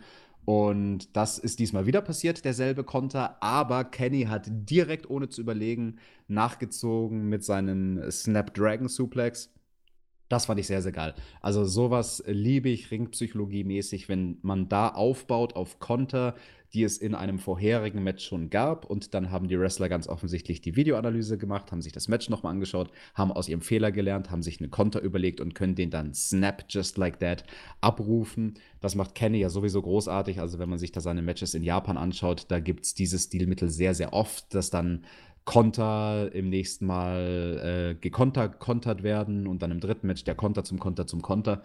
Sehr, sehr schönes Stilmittel, gutes Match. Ähm, beide haben eigentlich alles rausgehauen, was du so von ihnen sehen möchtest. Aufgrund mhm. der Länge würde ich sagen, war es wahrscheinlich nicht auf einem Pay-Per-View-Level, aber das kreide ich hier überhaupt nicht als Kritikpunkt an, weil es war ein Fernsehmatch und Dafür war es großartig. Also, das, das war eigentlich so das, das Maximum, finde ich, was ein Fernsehmatch sein sollte. Alles, was darüber hinausgeht, meine Meinung, sollte man sich für ein Pay-Per-View aufheben. Und wie hast du es empfunden, Tobi? es ging eigentlich auch ohne großes Abtasten herein. Also mhm. es gab da nicht diese, da gab es nicht irgendwie erstmal so ein bisschen ähm, kein, kein Tie-Up oder so, sondern wirklich direkt in die vollen Omega, ja auch wirklich ähm, mit der Buckelbomb und den Spinebuster direkt reingestartet. Dann kamen die Konter, die du angesprochen hast. Pack zeigte, äh, Pack zeigte dann den Moonsault ein bisschen später, anders als der Hangman steht er ihn nicht, sondern verkauft ihn wirklich als anstrengende Aktion. Es gab den Falcon Arrow vom Top Rope gegen Kenny, ähm, der sah echt krass aus, weil er hoch war, ja. weil er wirklich einfach hoch war. Und das Finish war dann eine Kontersequenz. Also Kenny rollte Pack zweimal ein und beim zweiten Mal ging der Pin dann eben auch durch. Matches bei AEW enden nicht nur nach einem Finisher, sondern können jederzeit vorbei sein. Das ist eigentlich so ein bisschen das, was ich aus diesem Finish mitgenommen habe. Pack verliert nach Full Gear erneut. Da hat er gegen den Hangman verloren, hier verliert er gegen Kenny. Auch wenn er zwischendurch jetzt einmal gegen den Hangman gewonnen hat. Mir stößt es sauer auf. Andererseits natürlich ein wichtiger Sieg für Kenny der halt auch wirklich gewinnen muss und vor allem ähm, wirklich jetzt mal auch im TV so ein Match braucht, mit dem du den Leuten zeigst, dass der Typ nicht ohne Grund als bester Wrestler der Welt bezeichnet wird. Das Match selbst, die zwölf Minuten, haben wirklich Spaß gemacht, wenngleich man halt über den Ausgang, wie ich finde, diskutieren kann. Auch in Richtung 50-50, denn das ist ja was, was wir oft bei anderen Shows oder was ich oft anderen Shows vorwerfe. Deswegen finde ich, muss man hier fairerweise aufwerfen, so die Richtung 50-50 ist in meinen Augen hier auch zu erkennen. Wie würdest du den Sieger einordnen und das Stichwort 50-50 vielleicht aufgreifen? Ja, geht definitiv in die Richtung. Bei Omega, da wurde ja lange überlegt, ob das eher so in Richtung Losing Streak gehen wird. Ich glaube, davon ist man jetzt abgekommen. Hat sein Trauma besiegt. Er hat ja in der letzten Woche die Promo gehalten, genau. hat gesagt, Pack ist verantwortlich für dieses Trauma. Bei All Out habe ich gegen ihn verloren, jetzt hat er Pack besiegt. Ja, hilft das am Ende des Tages jemandem so sehr wie wenn man jemanden einfach nicht 50-50 bookt, sondern dominanter darstellt, so wie es halt eben bei Pack am Anfang der Fall war. Ja, ich denke nicht. Ähm, da ist noch nichts verloren. Es also hatte halt den Grund, wie wir es am Ende der Show erfahren haben, dass Pack bisschen von diesem Nummer 1 Spot weg sollte. Und das geht halt, wenn du nur nach Siegen und Niederlagen gehst und du möchtest gerade nicht, dass der aktuelle Number One Contender Number One Contender bleibt, dann musst du ihn halt verlieren lassen. Ja, da führt das, kein Weg ja. dran vorbei. Aber gut, spätestens zum Jahreswechsel ist das eh alles Schnee von gestern. Dann wird da der Reset-Knopf gedrückt und die Rankings stehen alle wieder auf Null und die Win-Loss-Records. Von daher ja, also ich glaube nicht, dass man in den letzten paar Wochen dieses Jahres beziehungsweise dieses Jahrzehnts noch viel vermasseln kann bei Pack, aber der braucht jetzt schon definitiv wieder ein paar Siege, ganz unbedingt. Aber da kann man ja auch mit Dark sehr geschickt umgehen und den Leuten dadurch relativ schnell ähm, mehrere Siege aufs Konto buchen. Eine Sache, die ich noch hervorheben möchte, rein aus ja, Worker-Sicht, das war ein sehr, sehr schöner Einroller am Schluss. Also diese Kontersequenz, die dann in den letzten Einroller von Kenny gemünzt ist, weil es halt eben nicht nur dein klassischer Schoolboy Crucifix sowas in die Richtung war, sondern du hast halt wirklich gesehen, der Versuch von Gewichtverlagerung, also Pack, der hat wirklich versucht rauszukommen aus dieser Aktion, aus diesem Einroller. Und Kenny, der sonst standardmäßig seine beiden Hände positioniert hätte über einer von den Schultern von Pack, hat dann im letzten Moment so während dem Two-Count den Arm geswitcht und das Bein von Kenny eingehakt, um eben diese Gewichtsverlagerung von, Entschuldigung, die Gewichtsverlagerung von Puck, um die zu unterbinden. Haben auch die Kommentatoren sehr schön overgebracht. Das war ein kleines, aber sehr, sehr, sehr feines Detail. Ich habe nur so ein bisschen die Sorge, dass wir jetzt die ganzen Top-Matches gesehen haben und dass diese wenigen Jungs bei AEW, die in dieser absoluten Spitzenriege spielen, und da gibt es im Singles-Bereich eigentlich ja höchstens fünf Leute, höchstens eine Handvoll, die haben wir jetzt irgendwie alle schon mal gegeneinander gesehen. Gibt es denn noch wirklich frische Paarungen, die wir noch nicht hatten? Das ist die Frage. Man kann ja Leute overbringen. Die Sache ist halt, was mir da jetzt auch äh, aufstößt, ich finde, AEW versucht zu sehr, jeden gleichzeitig overzubringen. Also auf der einen Seite möchtest du Pack nicht verlieren lassen, auf der anderen Seite möchtest du Kenny nicht verlieren lassen. Auf der anderen Seite sagen Kenny und die Young Bucks zum Beispiel die ganze Zeit, ja, wir müssen verlieren, äh, um andere over zu bringen. Der, das bezieht sich auch nochmal auf das Interview. Wie gesagt, am Ende des Podcasts äh, gibt es da diese interessanten Aussagen. Entscheidet euch, weil sonst landet ihr tatsächlich in der 50-50-Hölle. Ihr könnt nicht jeden overbringen. Das muss man dort begreifen, das muss man dort verstehen. Und wie gesagt, Kenny Omega ist ein potenzieller Larger-than-Life-Superstar. Jetzt hast du im Moment äh, dann im Main-Event dann mit Moxley und Jericho, hast du ja erstmal wieder eine gute Paarung, also das wird dich auch erstmal wieder ein bisschen tragen. Aber du musst halt gucken, dass du jetzt nicht indem du versuchst, alle over zu bringen, so eine große Lücke auf einmal dann klaffen hast, dass dann irgendwie alle Mittelmaß sind und äh, immer weniger an der Spitze werden, sondern push die Leute, die jetzt schon nah an der Spitze sind, push sie da rein. Und dann kann, du kannst sie dann immer noch äh, dazu nutzen, um andere over zu bringen, wenn Sieg über die wirklich was wert ist. Wenn du jetzt beispielsweise AEW Dynamite im Fernsehen als neuer Zuschauer gesehen hast und du siehst die Young Bucks, dann siehst du in den Young Bucks jetzt nicht das beste Tag-Team der Welt, sondern du siehst halt Typen, die relativ oft verlieren. Und warum soll ein Sieg von Private Party gegen ein Team, was oft verliert, für dich als neuen Zuschauer special sein? Wir kennen die Young Bucks, wir wissen, was für eine große Nummer die sind. Aber ich finde, da muss man echt noch ein bisschen diese Gratwanderung meistern, wie das für den neuen TV-Zuschauer ist. Das gelingt hier, wie ich finde, noch nicht gut. Also insofern entscheiden, wer soll in die Spitze und es können eben nicht alle. So. Und dadurch, dass man aber die Records resettet, hat man trotzdem noch eine sehr gute Möglichkeit, sich da nicht festzubeißen, sondern auch immer mal ein bisschen zu variieren. Aber eigentlich müsste jetzt feststehen, wer im Jahr 2020 die vier großen Namen werden sollen. So, und ja, dann. ja. Festbeißen ist ein sehr gutes Stichwort, weil Dynamite und damit das Punkte-Ranking gibt es noch nicht sehr lange bei AEW. Und das hat man jetzt schon in ein paar wenigen Monaten geschafft, sich da schon festzubeißen. Und ja, es gilt abzuwarten, wie lange es im neuen Jahr dann dauern wird, weil ich glaube nicht, dass man dann erst Ende des Jahres wieder so eine Situation haben wird, wo man sich fragt, so, ah, Mist, wie kriegen wir denn den einen jetzt da von Platz 1 runter oder andersrum den einen auf Platz 1 rauf? Also vielleicht, weiß ich nicht, hat sich da AW auf gewisse Art und Weise ins Knie geschossen, wenn sie nicht vorsichtig sind mit diesen Win-Loss-Record-Geschichten. Als nächstes ging es um den 45.000 Dollar Ring. Fast 8 Karat, Alex. Habe ich mir das richtig gemerkt? Fast 8 Karat und auch fast 45.000 Dollar wert. MJF traf auf den Hangman Adam Page. Während der Entrances gab es kleine Promo-Videos von MJF und dem Hangman. Hangman meinte, ja, eigentlich ist mir der Ring egal, Maxwell. Will dich nur besiegen und wenn du den Ring dann unbedingt noch haben willst, dann schiebe ich ihn dir in den Allerwertesten. Im Match selbst wurde zunächst ja einige Minuten Heat aufgebaut für MJF. Der Arm vom Hangman wurde bearbeitet. Anders als Emi Sakura wrestelt MJF wie ein Heel. Ich möchte das an dieser Stelle nochmal herausheben.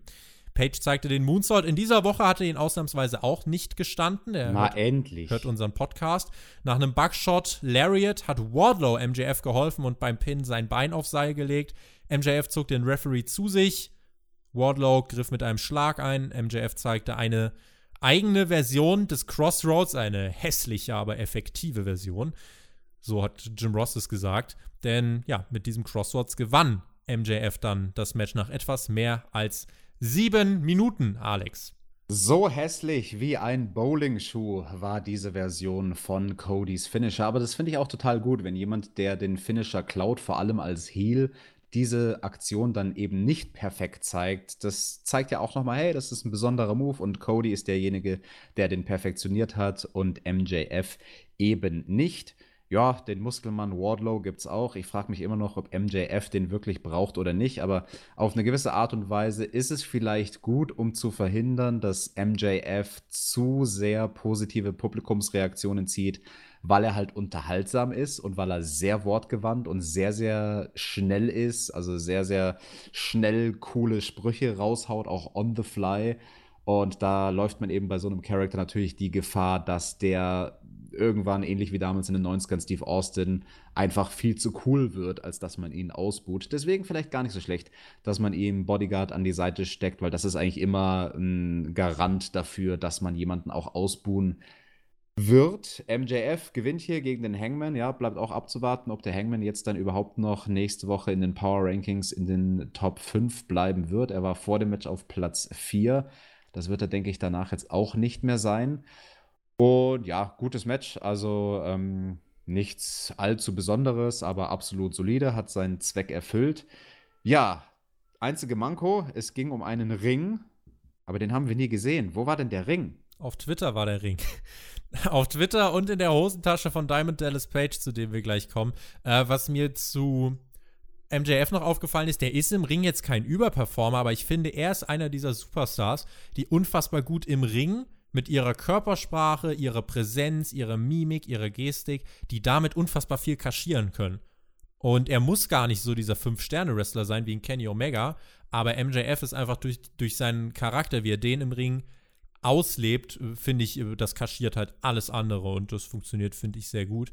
Der Ring sollte dann überreicht werden von Diamond Dallas Page, der kam heraus, griff dann zum Mikro und meinte, Maxwell, Einige deiner Aktionen haben mich echt äh, enttäuscht zuletzt, aber heute bist du der Mann.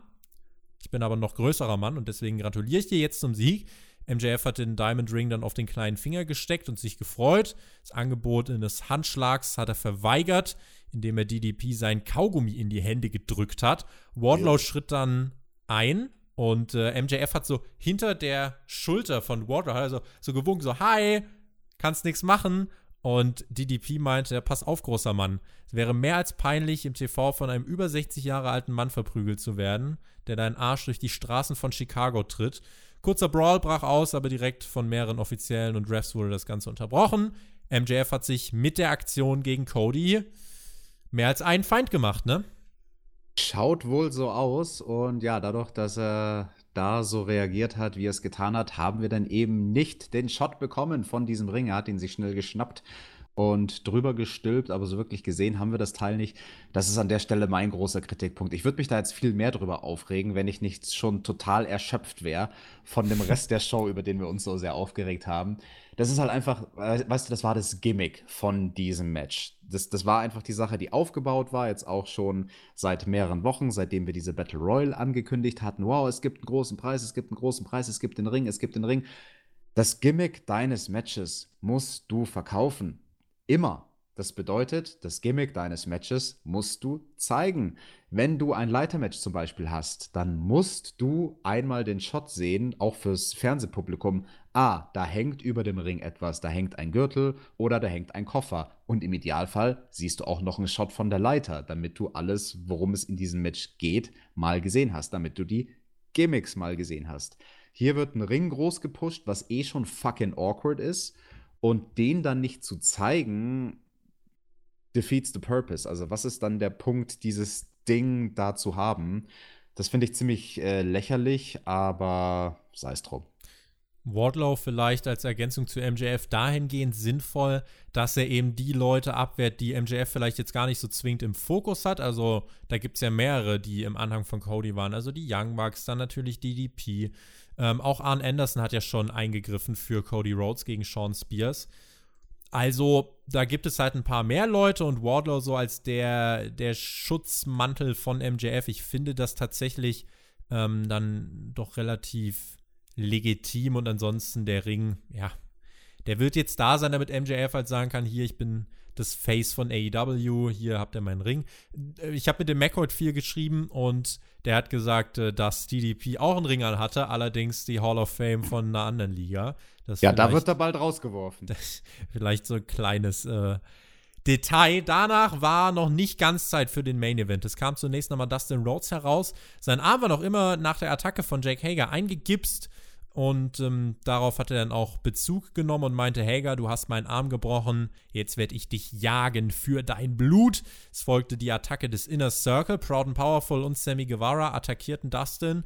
Die Young Bucks machten den Safe. Kurzzeitig konnte Sammy dann sogar aufdrehen, aber musste dann einen Triple Superkick schlucken. Naja, ähm, Superkick würde ich das nicht nennen. Also, der ist von den Dustin. Kronjuwelen-Kick in der Ringecke. Nee, das darf. Na, na, na, na, na, Alex, jetzt nimmst du mir was vorweg. Es gab vorher den Triple Superkick gegen Sammy Guevara und dann wurde der Inner Circle in die Ringecken verteilt. Jawohl. Und dann gab es diesen Tritt in die Kronjuwelen. Und nächste Woche, dazu war das Segment letzten Endes da, sehen wir den, äh, sehen wir im Main Event das Six-Man Tag Team Match. Die Young Bucks und Dustin Rhodes treffen dann auf den Inner Circle, Santana, Ortiz und Sammy Guevara. Da können wir mal gespannt drauf sein. Was mir ansonsten bei diesem Segment noch im äh, Kopf hängen geblieben ist, ist die Interviewerin. Die haben wir jetzt auch schon ein paar Mal gesehen, aber ich weiß nicht, ob wir sie im Ring jemals gesehen haben oder Jen sonst Decker. nur Backstep. Genau, diese Jennifer. Die ist ja durchaus ein Augenschmaus. Und wir haben jetzt aber eine Sache übersprungen, Tobi, denn es gab noch ein sehr, sehr, sehr interessantes Segment vor diesem hier, nämlich zu der Dark Order. Du hast Da recht. müssen, es da kam, müssen wir es- unbedingt drüber reden. Ich weiß gar nicht, kam es davor, kam es danach? Auf jeden Glaub Fall. davor. Auf, genau, es gab einen Clip der Dark Order und wir haben den dicken Mann aus der Vorwoche wieder gesehen. Also es ist eine weiterlaufende Erzählung und der hat sich auf den Weg gemacht zu einem Haus und ähm, da war auch noch mal so hier Join the Dark Order, so ein Zettel aufgehangen und im Keller stand dann ein Redner, der hat dann das Credo der Dark Order gepredigt. Stu Grayson stand hinter ihm und der Redner meinte, Dark Order is powerful. Together we can be everything. We are everything. We are one. Und dann hatten alle Sektenmitglieder eine Maske auf und der Clip war vorbei. In der letzten Woche fand ich es weird. Ich muss sagen, irgendwie hat's mich. Ich weiß nicht warum, aber es hat mich. Ja, also ich fand es letzte Woche schon gut und ich fand es diese Woche noch viel besser. Diese Abreißzettel, die dieser Charakter in dem Video abgerissen hat, die waren übrigens auch in Chicago in der Halle überall verteilt. Die gab es zum Beispiel über den Pissoirs und ne, überall an Säulen und so. Großartig. In, in der Halle, das finde ich ziemlich clever gemacht. Und ja, das am Ende, da hat man nur dann so kurze, schnelle Bilder blitzen sehen. Eben, okay, auf einmal hatten alle die Maske auf. Und, und ich weiß gar nicht, ob da noch irgendwie so mit Feuer oder irgendwas, wie man das interpre interpretieren soll. Keine Ahnung, für mich hat es so ein bisschen den Anschein wie irgendwie so Bilder von irgendeinem Initiationsritus oder sowas, aber ich kann mich auch getäuscht haben. Ähm, fand ich auf jeden Fall sehr interessant. Ich denke, das wird dann nächste Woche ja wahrscheinlich auch weitergehen mit diesen Videoausschnitten. Eine gute Richtung für die Dark Order, finde ich. Also, das ist Absolut, mit das ja. Beste, was man hätte machen können, finde ich. Das ist total dringend nötig gewesen auch. Also AEW ist sich da sehr, sehr drüber bewusst, hey, äh, dieser Charakter, dieses Gimmick, das kommt nicht an, das haben wir nicht richtig etabliert. Da müssen wir jetzt dringend, dringend irgendwie intervenieren und diese Jungs overbringen. Und das ist der beste Versuch, den man machen kann mit so einer sehr, ja, hochkarätig produzierten Videoserie. Allerdings sage ich im selben Atemzug, die Videos finde ich großartig gemacht und ich bin mir auch sehr sicher, die, die werden weiterhin interessant bleiben. Nichtsdestotrotz kommt das zu spät. Ich glaube, bei der Dark Order ist der Schaden angerichtet. Ja, jetzt bist du aber ein bisschen nachtragend. Na, das ist nicht nachtragend, das ist wirklich meine Überzeugung, weil das Hauptproblem ist, wenn du so eine Situation hast, die, wie hier, die du inszenierst mit einem Leader von einem Cult, jemand, der einfach Persönlichkeit hat und Ausstrahlung. Das ist ja immer so, ne? Also bei Sekten, das muss irgendein charismatischer Leader sein, sonst funktioniert das nicht. Sonst hast du keine Volkschaft, sonst rennt dir niemand hinterher, wenn du nicht ein unglaubliches Charisma hast. Und wir haben halt den Problemfaktor von Stu Grayson in diesem Team. Und der ist einfach rein körperlich von seinem Auftreten, der ist nicht ernst zu nehmen und er hat kein Charisma. Wenn du das mit ähnlichen Gimmicks vergleichst, mit Leuten wie Bray Wyatt, der die Wyatt Family hatte, oder auch jemanden wie Waylon Mercy, falls sich da noch jemand erinnert, Mitte der 90er, den gab es mal ganz äh, kurz in dieser New Era 1995 bei der WWF damals noch. Ähm, der hatte auch sehr, sehr viel Ausstrahlung und war körperlich sehr, sehr imposant, sehr groß gewachsen. Und das sind diese Leute immer, die in solchen Gimmicks funktionieren. Die müssen eine körperliche Statur mitbringen. Ja. Aus, genau, also körperlich beeindruckend und Ausstrahlung. Zwei Sachen. Stu Grayson hat nicht eine davon. Und deswegen, egal wie interessant man das jetzt in den Videos inszeniert, ab dem Moment, wo der Typ wieder im Ring steht, da siehst du halt keinen guten Kurzfilm, keinen, kurzen, kein, keinen guten kurzen Spielfilm, sondern da siehst du halt einen klein gewachsenen Typen, der kein besonderes Charisma hat. Und deswegen wird das nicht funktionieren, so leid es mir auch tut. Main Event Time. World Championship Match. Das zweite im TV bei AEW Dynamite bei den Männern. Die Unterstützer, die waren bei diesem Match vom Ringverband. Also Scorpio Sky kam alleine zum Ring. Auch Chris Jericho hatte zunächst keinen Jake Hager an seiner Seite. Es war das erste Singles-Match für Scorpio Sky bei AEW Dynamite. Wie war dein Feeling vor diesem Match? Hast du das legit abgekauft, dass Scorpio Sky ein glaubwürdiger Contender ist für diesen Titel? Nee, das musste er auch gar nicht sein, weil es ja in dem Fall nicht über Glaubwürdigkeit verkauft wurde, sondern in der letzten Woche inszeniert durch ja, diese Falle sozusagen, die die SCU ganz clever Jericho gestellt hat. Und die haben sich ja quasi in dieses Match hineingeredet. War er in dem Sinne ein glaubwürdiger Title Chaser, dass ich mir hätte vorstellen können, dass er vielleicht den Titel gewinnt? Ja. Also ich hätte es vor dem Match nicht ausgeschlossen. Sagen wir es mal so. Tobi, führ uns durchs Match. In der letzten Woche, du hast es angesprochen. Ähm, das war der Aufbau davor. Also, was wirklich der Grund dafür war, war natürlich der Sieg im Tag Team Match. Da hat Scorpio Sky gewonnen. Der Tag Team Champion pinnt den Singles Champion hier letzten Endes. Verteidigt Chris Jericho in 13 Minuten der Titel. Es geht los mit Stupid Idiot Chance. Es gibt dann irgendwann ähm, im Laufe des Matches, was eigentlich doch relativ zügig geführt ist, finde ich, äh, wenn auch gleich ein bisschen bedächtig, ähm, hat Jericho dann den ähm, Lion Tamer angesetzt. Es gab dann den Rope Break von Scorpio Sky. Jericho hat sich dann mit Aubrey Edwards angelegt, Jake Hager stürmte heraus, SCU kam dann auch heraus und die haben sich mit ihm geprügelt und haben ihn vom Ring, äh, vom Ring ferngehalten. Im Ring wollte Jericho dann mit dem Titel, wieder wie gegen Cody, die Attacke setzen. Scorpio Sky entgeht dem, bringt seinen Finisher durch. Der Referee zählt 1, 2, Kickout. Und das oh. waren die lautesten Pops an diesem Abend, denn ähm, ich denke, man hat hier echt den einen oder anderen dazu gebracht, diesen Titelwechsel und diesen Nearfall voll zu kaufen. Aber voll zu kaufen. Es gab ähm, kurz darauf dann den Codebreaker gegen einen heranfliegenden Scorpio Sky, den Kickout, This is Awesome Chance, Backslide nach Judas Effect, Versuch von ähm, Scorpio Sky und dann der Lion Tamer letzten Endes, der den Submission-Sieg im Singles-Match für den World Champion Chris Jericho beschert. Ich, ja, wenn ich das jetzt so lese, ein Pin wäre vielleicht nicht ganz so schlimm gewesen wie eine Submission. Auf der anderen Seite, bei Full Gear wird Cody durch den Lion Tamer ja, schon ziemlich zugesetzt. Hier der Lion Tamer ebenfalls zum Sieg. Da will man den Move stärken. Chris Jericho verteidigt den Titel in einem, wie ich finde, starken World Champion TV Show Match. Ja, absolute Zustimmung, war ein starkes Match, war, finde ich, auch ein sehr, sehr gut gewählter Finishing-Move. Das macht absolut Sinn, den Lion, Tamer da jetzt nochmal schön overzubringen, damit Jericho eben zwei starke Aktionen im Arsenal hat, einen Strike, eine Submission. Das, das macht man schon alles sehr, sehr clever. Ja, Scorpio Sky ist es nicht geworden. Der nächste Champion bei AEW stellt sich natürlich die Frage, wer stellt sich da als nächstes in der Schlange an? Wer landet auf Platz Nummer 1? Ich kann dir sagen, wer sich nicht in der Schlange, sondern im Publikum angestellt hat, nämlich John Moxley. Rechts neben ihm ein Fan im Borussia Dortmund-Trikot. Als BVB-Fan hat er sicher auch im Moment keine leichte Zeit, aber eine umso bessere Zeit hatte er hier, denn Moxley hat es ganz offensichtlich auf Chris Jericho abgesehen. Eine Paarung, die mir persönlich, Alex, sehr, sehr gut gefällt. Vor allem auch, weil, wen hat Moxley als erstes attackiert, als er bei Double or Nothing debütierte? Richtig, Chris Jericho. Und dieses Unfinished Business, das greift man jetzt auf und ich habe absolut nichts gegen Moxley als World Champion.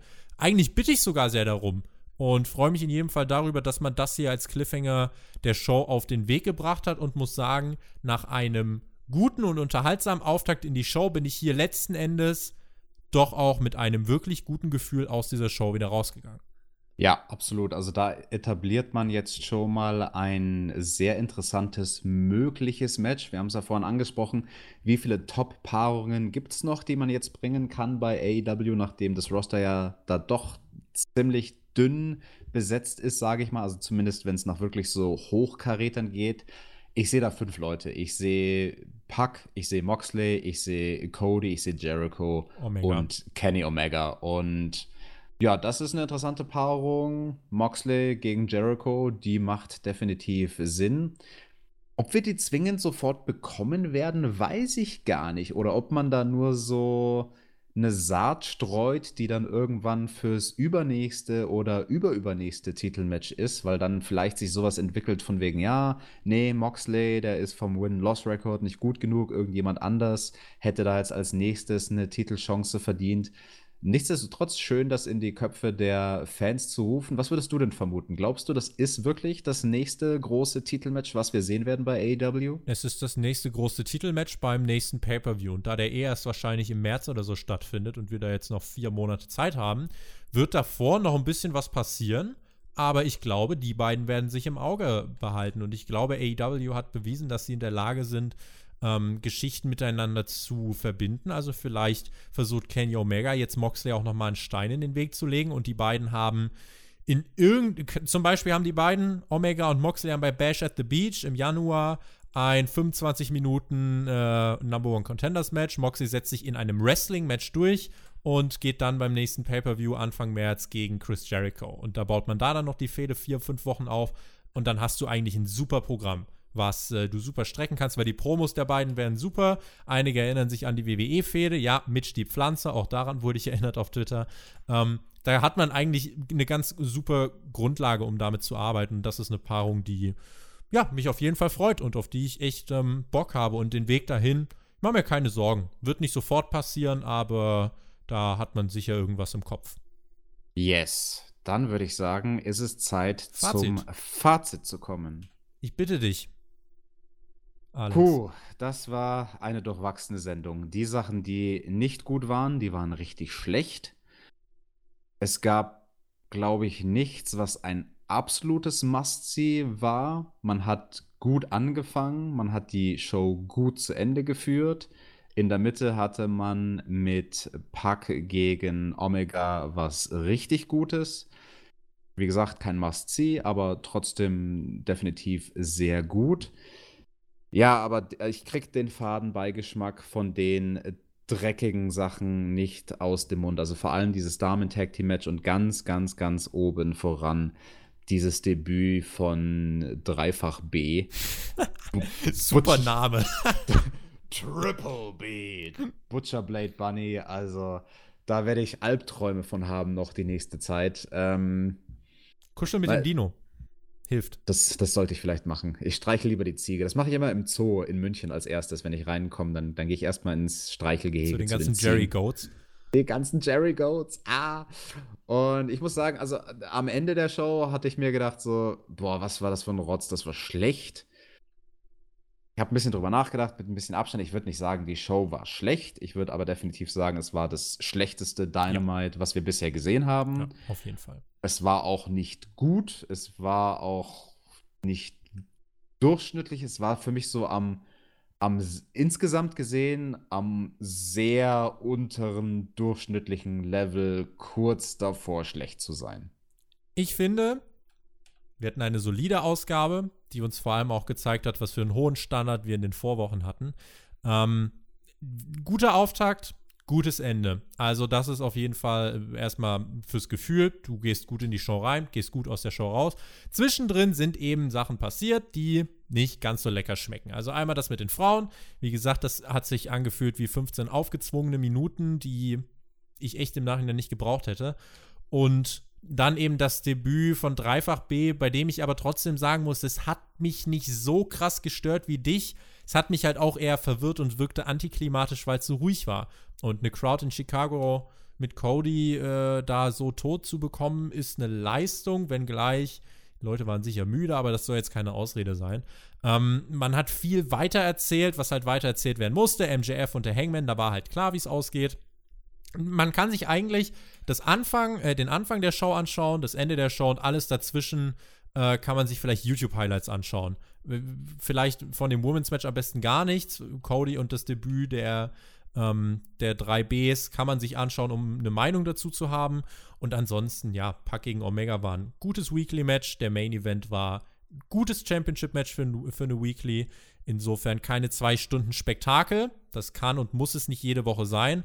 Das war aber definitiv, finde ich auch, die bisher schlechteste Dynamite-Ausgabe. Insgesamt aber noch viel zu solide und ordentlich äh, als dass ich hier sagen würde, wir haben eine schlechte Ausgabe. Also da habe ich wirklich schon ganz andere Kaliber gesehen und kann äh, mit Recht und äh, vollem gerade stehen behaupten, dass wir davon noch ein ganz, ganz gutes Stück ähm, wechseln.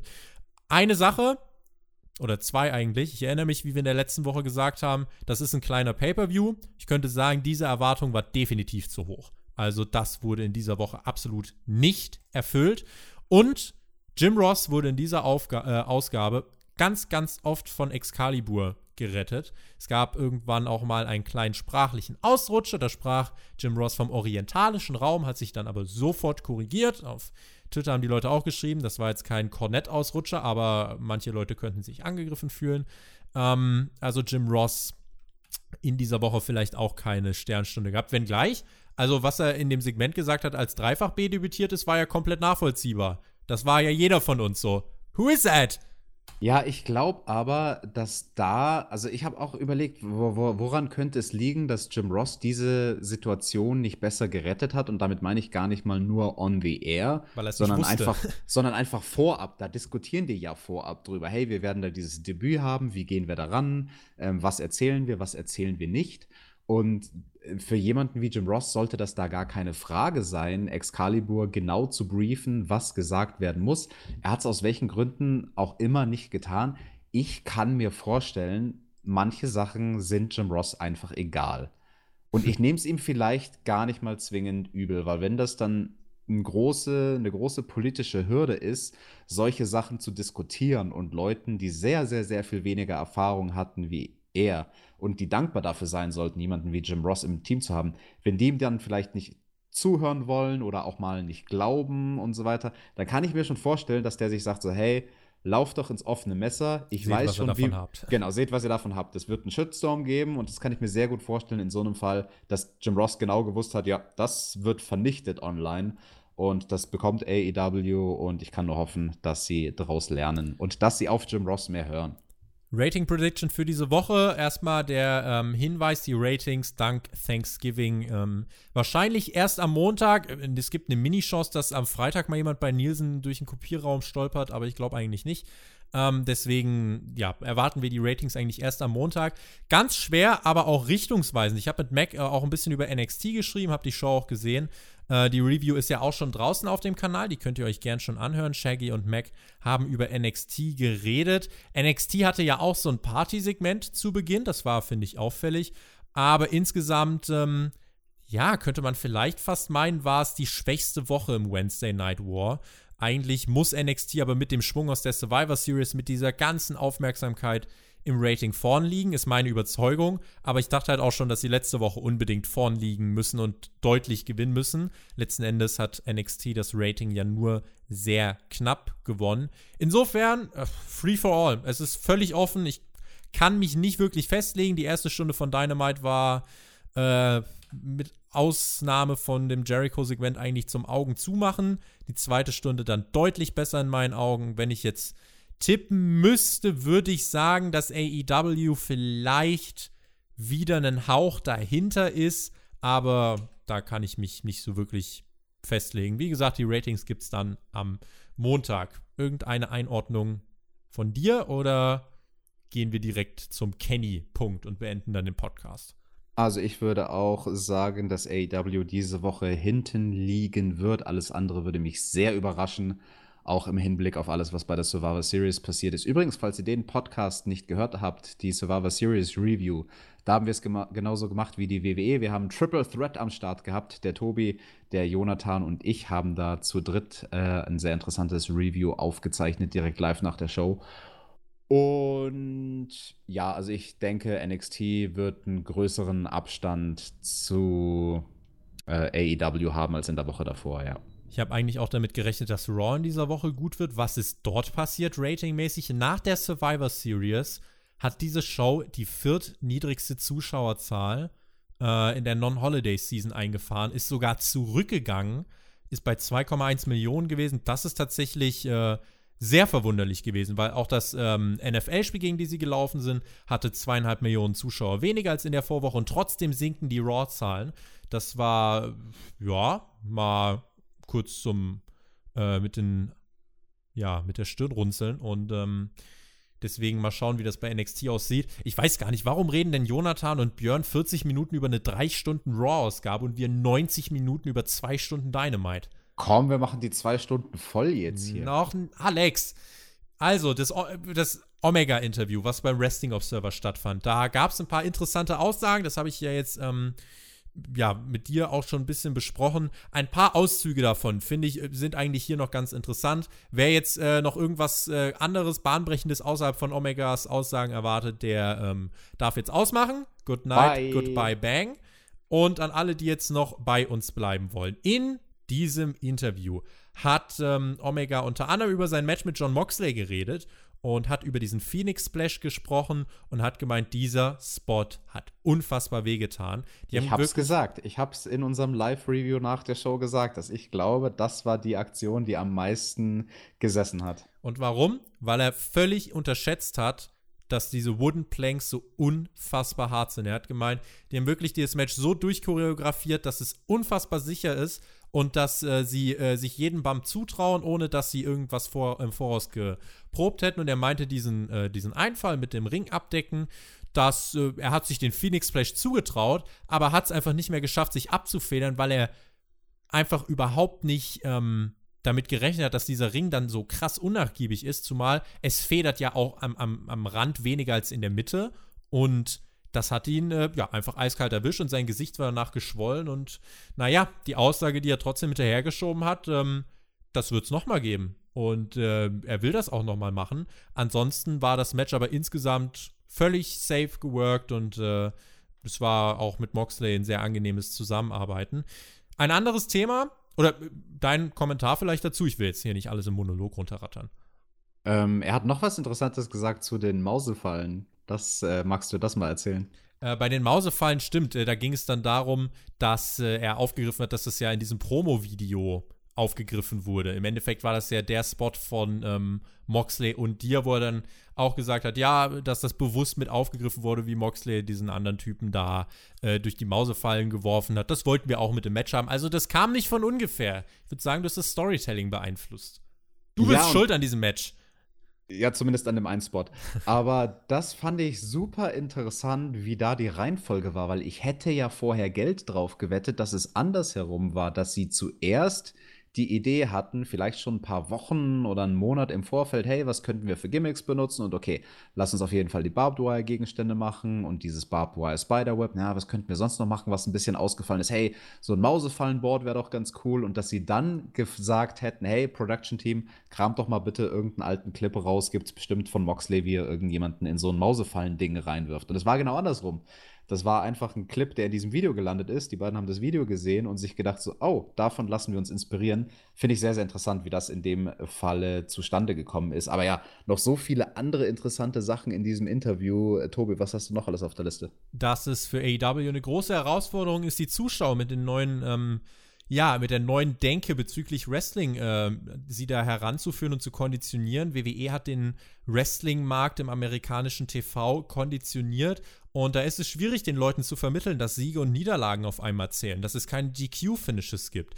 Und da ist es auch schwierig, den Leuten zu verkaufen, hey, warum ist Scorpio Sky plötzlich im Titelmatch? Weil die Leute sagen, der hat doch nur ein Match gewonnen. Aber für AEW ist es so, wenn du den World Champion pinnst, dann ist das der größte Pin, den du einfahren kannst. Und damit wirst du belohnt mit dem Championship-Match. Und äh, das ist halt die Sache, wo er sagt, ja, da, da, kommt halt Kritik, aber da müssen die Leute oder da müssen wir als Firma auch versuchen, die Leute einfach zu konditionieren. Ähm, das ist eine Sache, you can't teach overnight, war der exakte Wortlaut. Außerdem sprach er noch über seine Rolle als EVP, Executive Vice President, und ähm, hat er auch gesprochen, äh, darüber gesprochen, dass es ihn mental wirklich sehr belastet und dass es ihn eigentlich fast noch mehr belastet als die Arbeit im Ring, weil du auf der einen Seite natürlich die Matches für andere zusammenstellen musst. Du musst auf deine eigene Performance achten. Und das ist eine Sache, wo er ganz offen gesagt hat, ähm, da struggelt er noch damit. Und äh, das ist eine Sache, die ihn wirklich auch ziemlich fertig macht. Er hat einen großen Fokus auf der Women's Division mit Brandy Rhodes und mit Kenny Omega. Äh, die beiden sind also in charge, was die Women's Division angeht. Ähm, ja, kann das eine Rolle spielen, dass man sagt, ja, der ist mental wirklich so unfassbar beansprucht mit Meetings, mit, den, mit der Women's Division, mit seiner eigenen Performance, dass vielleicht das Booking in der Women's Division dadurch ein bisschen sein Ziel verliert? Oder ist das aus der Luft gegriffen? Nee, ich würde nicht sagen, dass das komplett aus der Luft gegriffen ist. Also, Mai, ich kann aus eigener Erfahrung sprechen, an einem Tag, äh, wo du ein Match hast, das hängt natürlich dann auch davon ab, ist es ein wichtiges oder ist es nur irgendein normales Random-Match.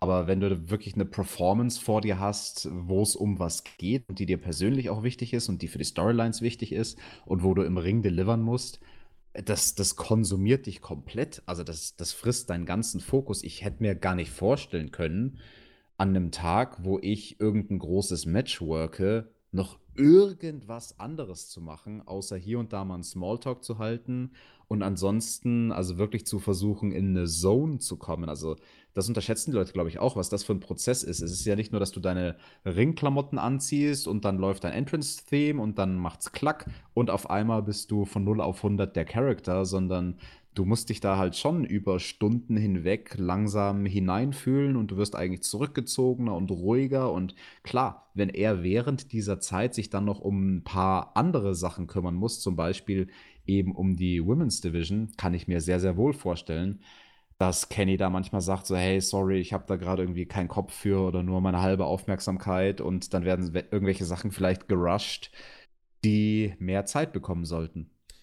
Das größte Problem von AEW sieht er schlicht und ergreifend darin, es gibt kein Performance Center. Und das mhm. ist insgesamt unfassbar äh, negativ, äh, weil es einfach insgesamt den Leuten ähm, so sehr helfen würde, wenn sie mehr Matches bestreiten können. Im Moment hast du es halt wirklich so, eine Britt Baker ist ein perfektes Beispiel. Du hast zwei Möglichkeiten. Entweder du schickst sie raus alle zwei Wochen, lässt sie ein 3-Minuten-Match bestreiten und sie lernt nichts.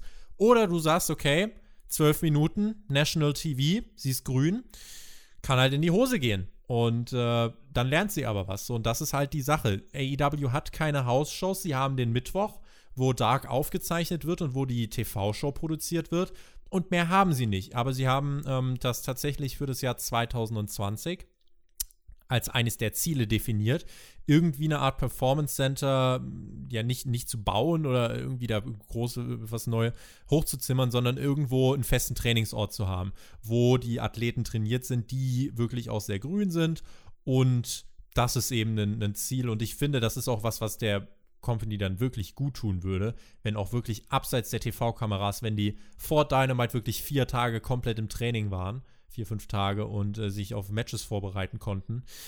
Es ging noch um die kreative Freiheit, die hat er bestätigt. Also es gibt backstage keine wirklich großen Politics, wenn jemand eine Idee pitcht und ähm, die ja, Entscheider, das sind eigentlich, äh, eigentlich zum, Großteil Cody, die Bugs und er, wenn die sagen, das macht Sinn oder es ergibt Sinn, dann wird es durchgewunken und dann gibt es grünes Licht und dann wird es versucht, irgendwie in die Show einzubauen. Und das große Ziel von AEW sei es, am Ende des Tages einfach Stars aufzubauen. Und da will Kenny, da wollen die Young Bucks ihre Popularität nutzen. Da finde ich, liegt halt der große Denkfehler. Das neue TV-Publikum kennt die nicht als Stars. Und da setzen sie einfach zu viel Wissen voraus. Und deswegen ja, bin ich mal gespannt, ob da irgendwie dann nochmal ähm, jetzt vielleicht auch mit der Erfahrung, die sie jetzt machen werden, mit negativem Feedback, dass sie da irgendwann sagen, okay, wir müssen doch irgendwie mehr auf uns setzen. Und es ging außerdem noch, zwei Punkte gibt es noch, äh, Fans, die jetzt diesen Companies im Wednesday Night War irgendwie das Scheitern wünschen. Er hat gesagt, die Fans, die jetzt irgendwie sich Hass und Krieg wünschen, es gibt keinen Hass und keinen Krieg. Ähm, er zum Beispiel ist mit Adam Cole sehr gut befreundet und generell gibt es super viele Freunde äh, zwischen NXT und AEW und ähm, Fans, die sauer werden, ähm, die ja würden letzten Endes äh, nicht zu schätzen wissen, in was für einer guten Zeit wir gerade im Moment leben. Und er hat dann auch tatsächlich über NXT gesprochen, hat gesagt, ey, die machen richtig, richtig starke Shows. Er schafft es im Moment äh, nicht, sich das noch groß anzuschauen, aber ja, er versucht einfach auch ab und zu mit diesem ganzen großartigen Wrestling, was es gibt, mit NXT, mit Impact, wo er Tessa Blanchard gerade aufmischt. Ähm, das versucht er alles zu schauen. Es gibt richtig viel großartiges Wrestling und ähm, er hat auch wirklich alle aus, dem, aus der Konkurrenz gelobt. Es war ein ehrliches Interview und ich muss sagen, dass da äh, der Star von AEW oder einer der Stars von AEW sich beim Wrestling Observer hinsetzt und so ein offenes, ehrliches Interview hält. Ich sag's mal vorsichtig, das wäre jetzt einem Seth Rollins nicht zuzutrauen in der Form. Einfach weil da noch eine ganz andere Company ihre äh, Hand darüber hat. Und es ist erfrischend. Und Kenny Omega ist ein, eine ehrliche, sympathische Persönlichkeit, die in diesem Interview wirklich richtig viele, richtig ehrliche Aussagen gebracht hat, auch selbstkritisch war. Und Dave Meltzer und Jim Valley, die das Interview geführt haben, auch wirklich super in ihren Rollen. Dave Meltzer, ich habe riesen Respekt vor diesem Mann und vor seiner Erfahrung, auch vor seiner äh, Art und Weise, wie er mit den Leuten interagiert. Und das war ein richtig, richtig spannendes Interview. Ich könnte jetzt Werbung für ein Wrestling Observer Abo machen, aber damit das keine Werbeveranstaltung wird, Alex, deine ähm, abschließenden Gedanken zu Kenny Omega und seinem Interview.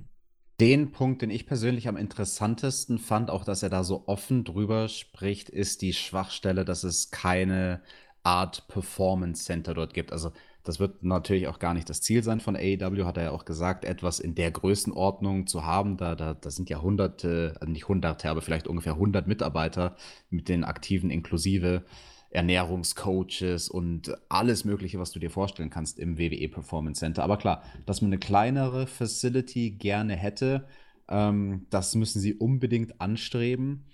Und ja, finde ich cool. Also finde ich wirklich sehr, sehr offen und ehrlich, dass er da so ehrlich drüber spricht und dass er dieses Thema angesprochen hat.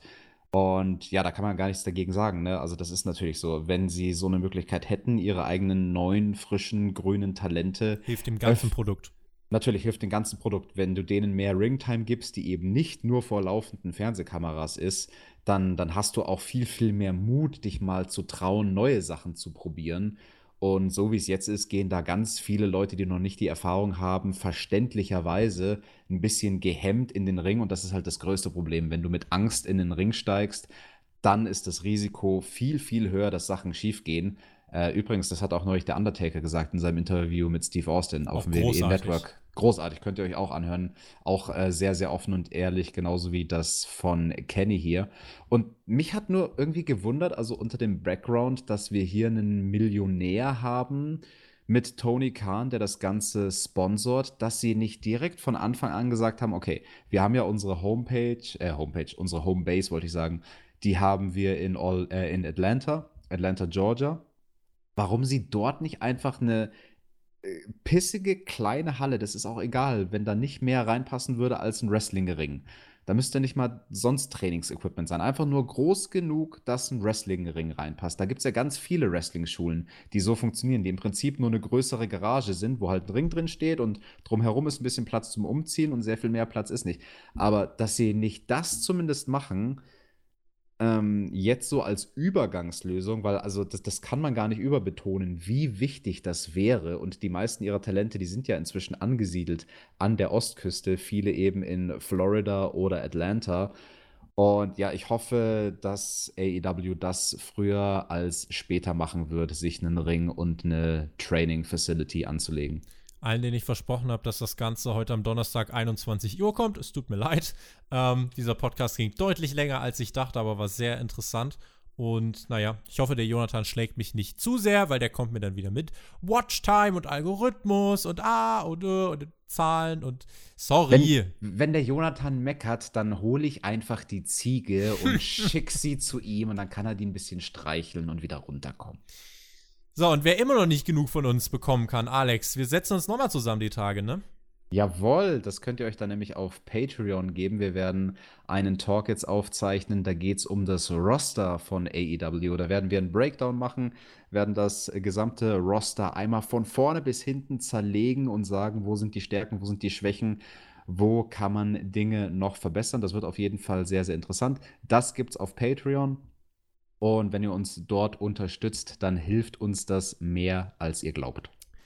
In diesem Sinne, Haken an diesen Podcast. Vielen lieben Dank fürs Zuhören. Wenn ihr es am Donnerstagabend gehört habt, ähm, wünsche ich euch jetzt eine gute Nacht und dann kommt gut in den Freitag. Und wenn ihr es am Freitag hört, kommt gut ins Wochenende, macht euch eine schöne Zeit. Genießt das Wrestling. In Amerika ist Thanksgiving. Das heißt, äh, da ist jetzt die Wrestling-Welt ein bisschen ruhiger. Findet jetzt zwar SmackDown statt, aber das war es dann eigentlich auch schon und wir können jetzt alle einmal ein bisschen durchschnaufen. In diesem Sinne war es das von meiner Stelle aus. Alex, du hast die Schlussworte. Danke fürs Zuhören. As I said, enjoy Wrestling und bis zur nächsten Woche. Selbe Stelle, selbe Welle. Macht's gut. Auf Wiedersehen. Tschüss. Von meiner Stelle aus war es das auch. Ich bin jetzt müde, Tobi, und guck erstmal NXT.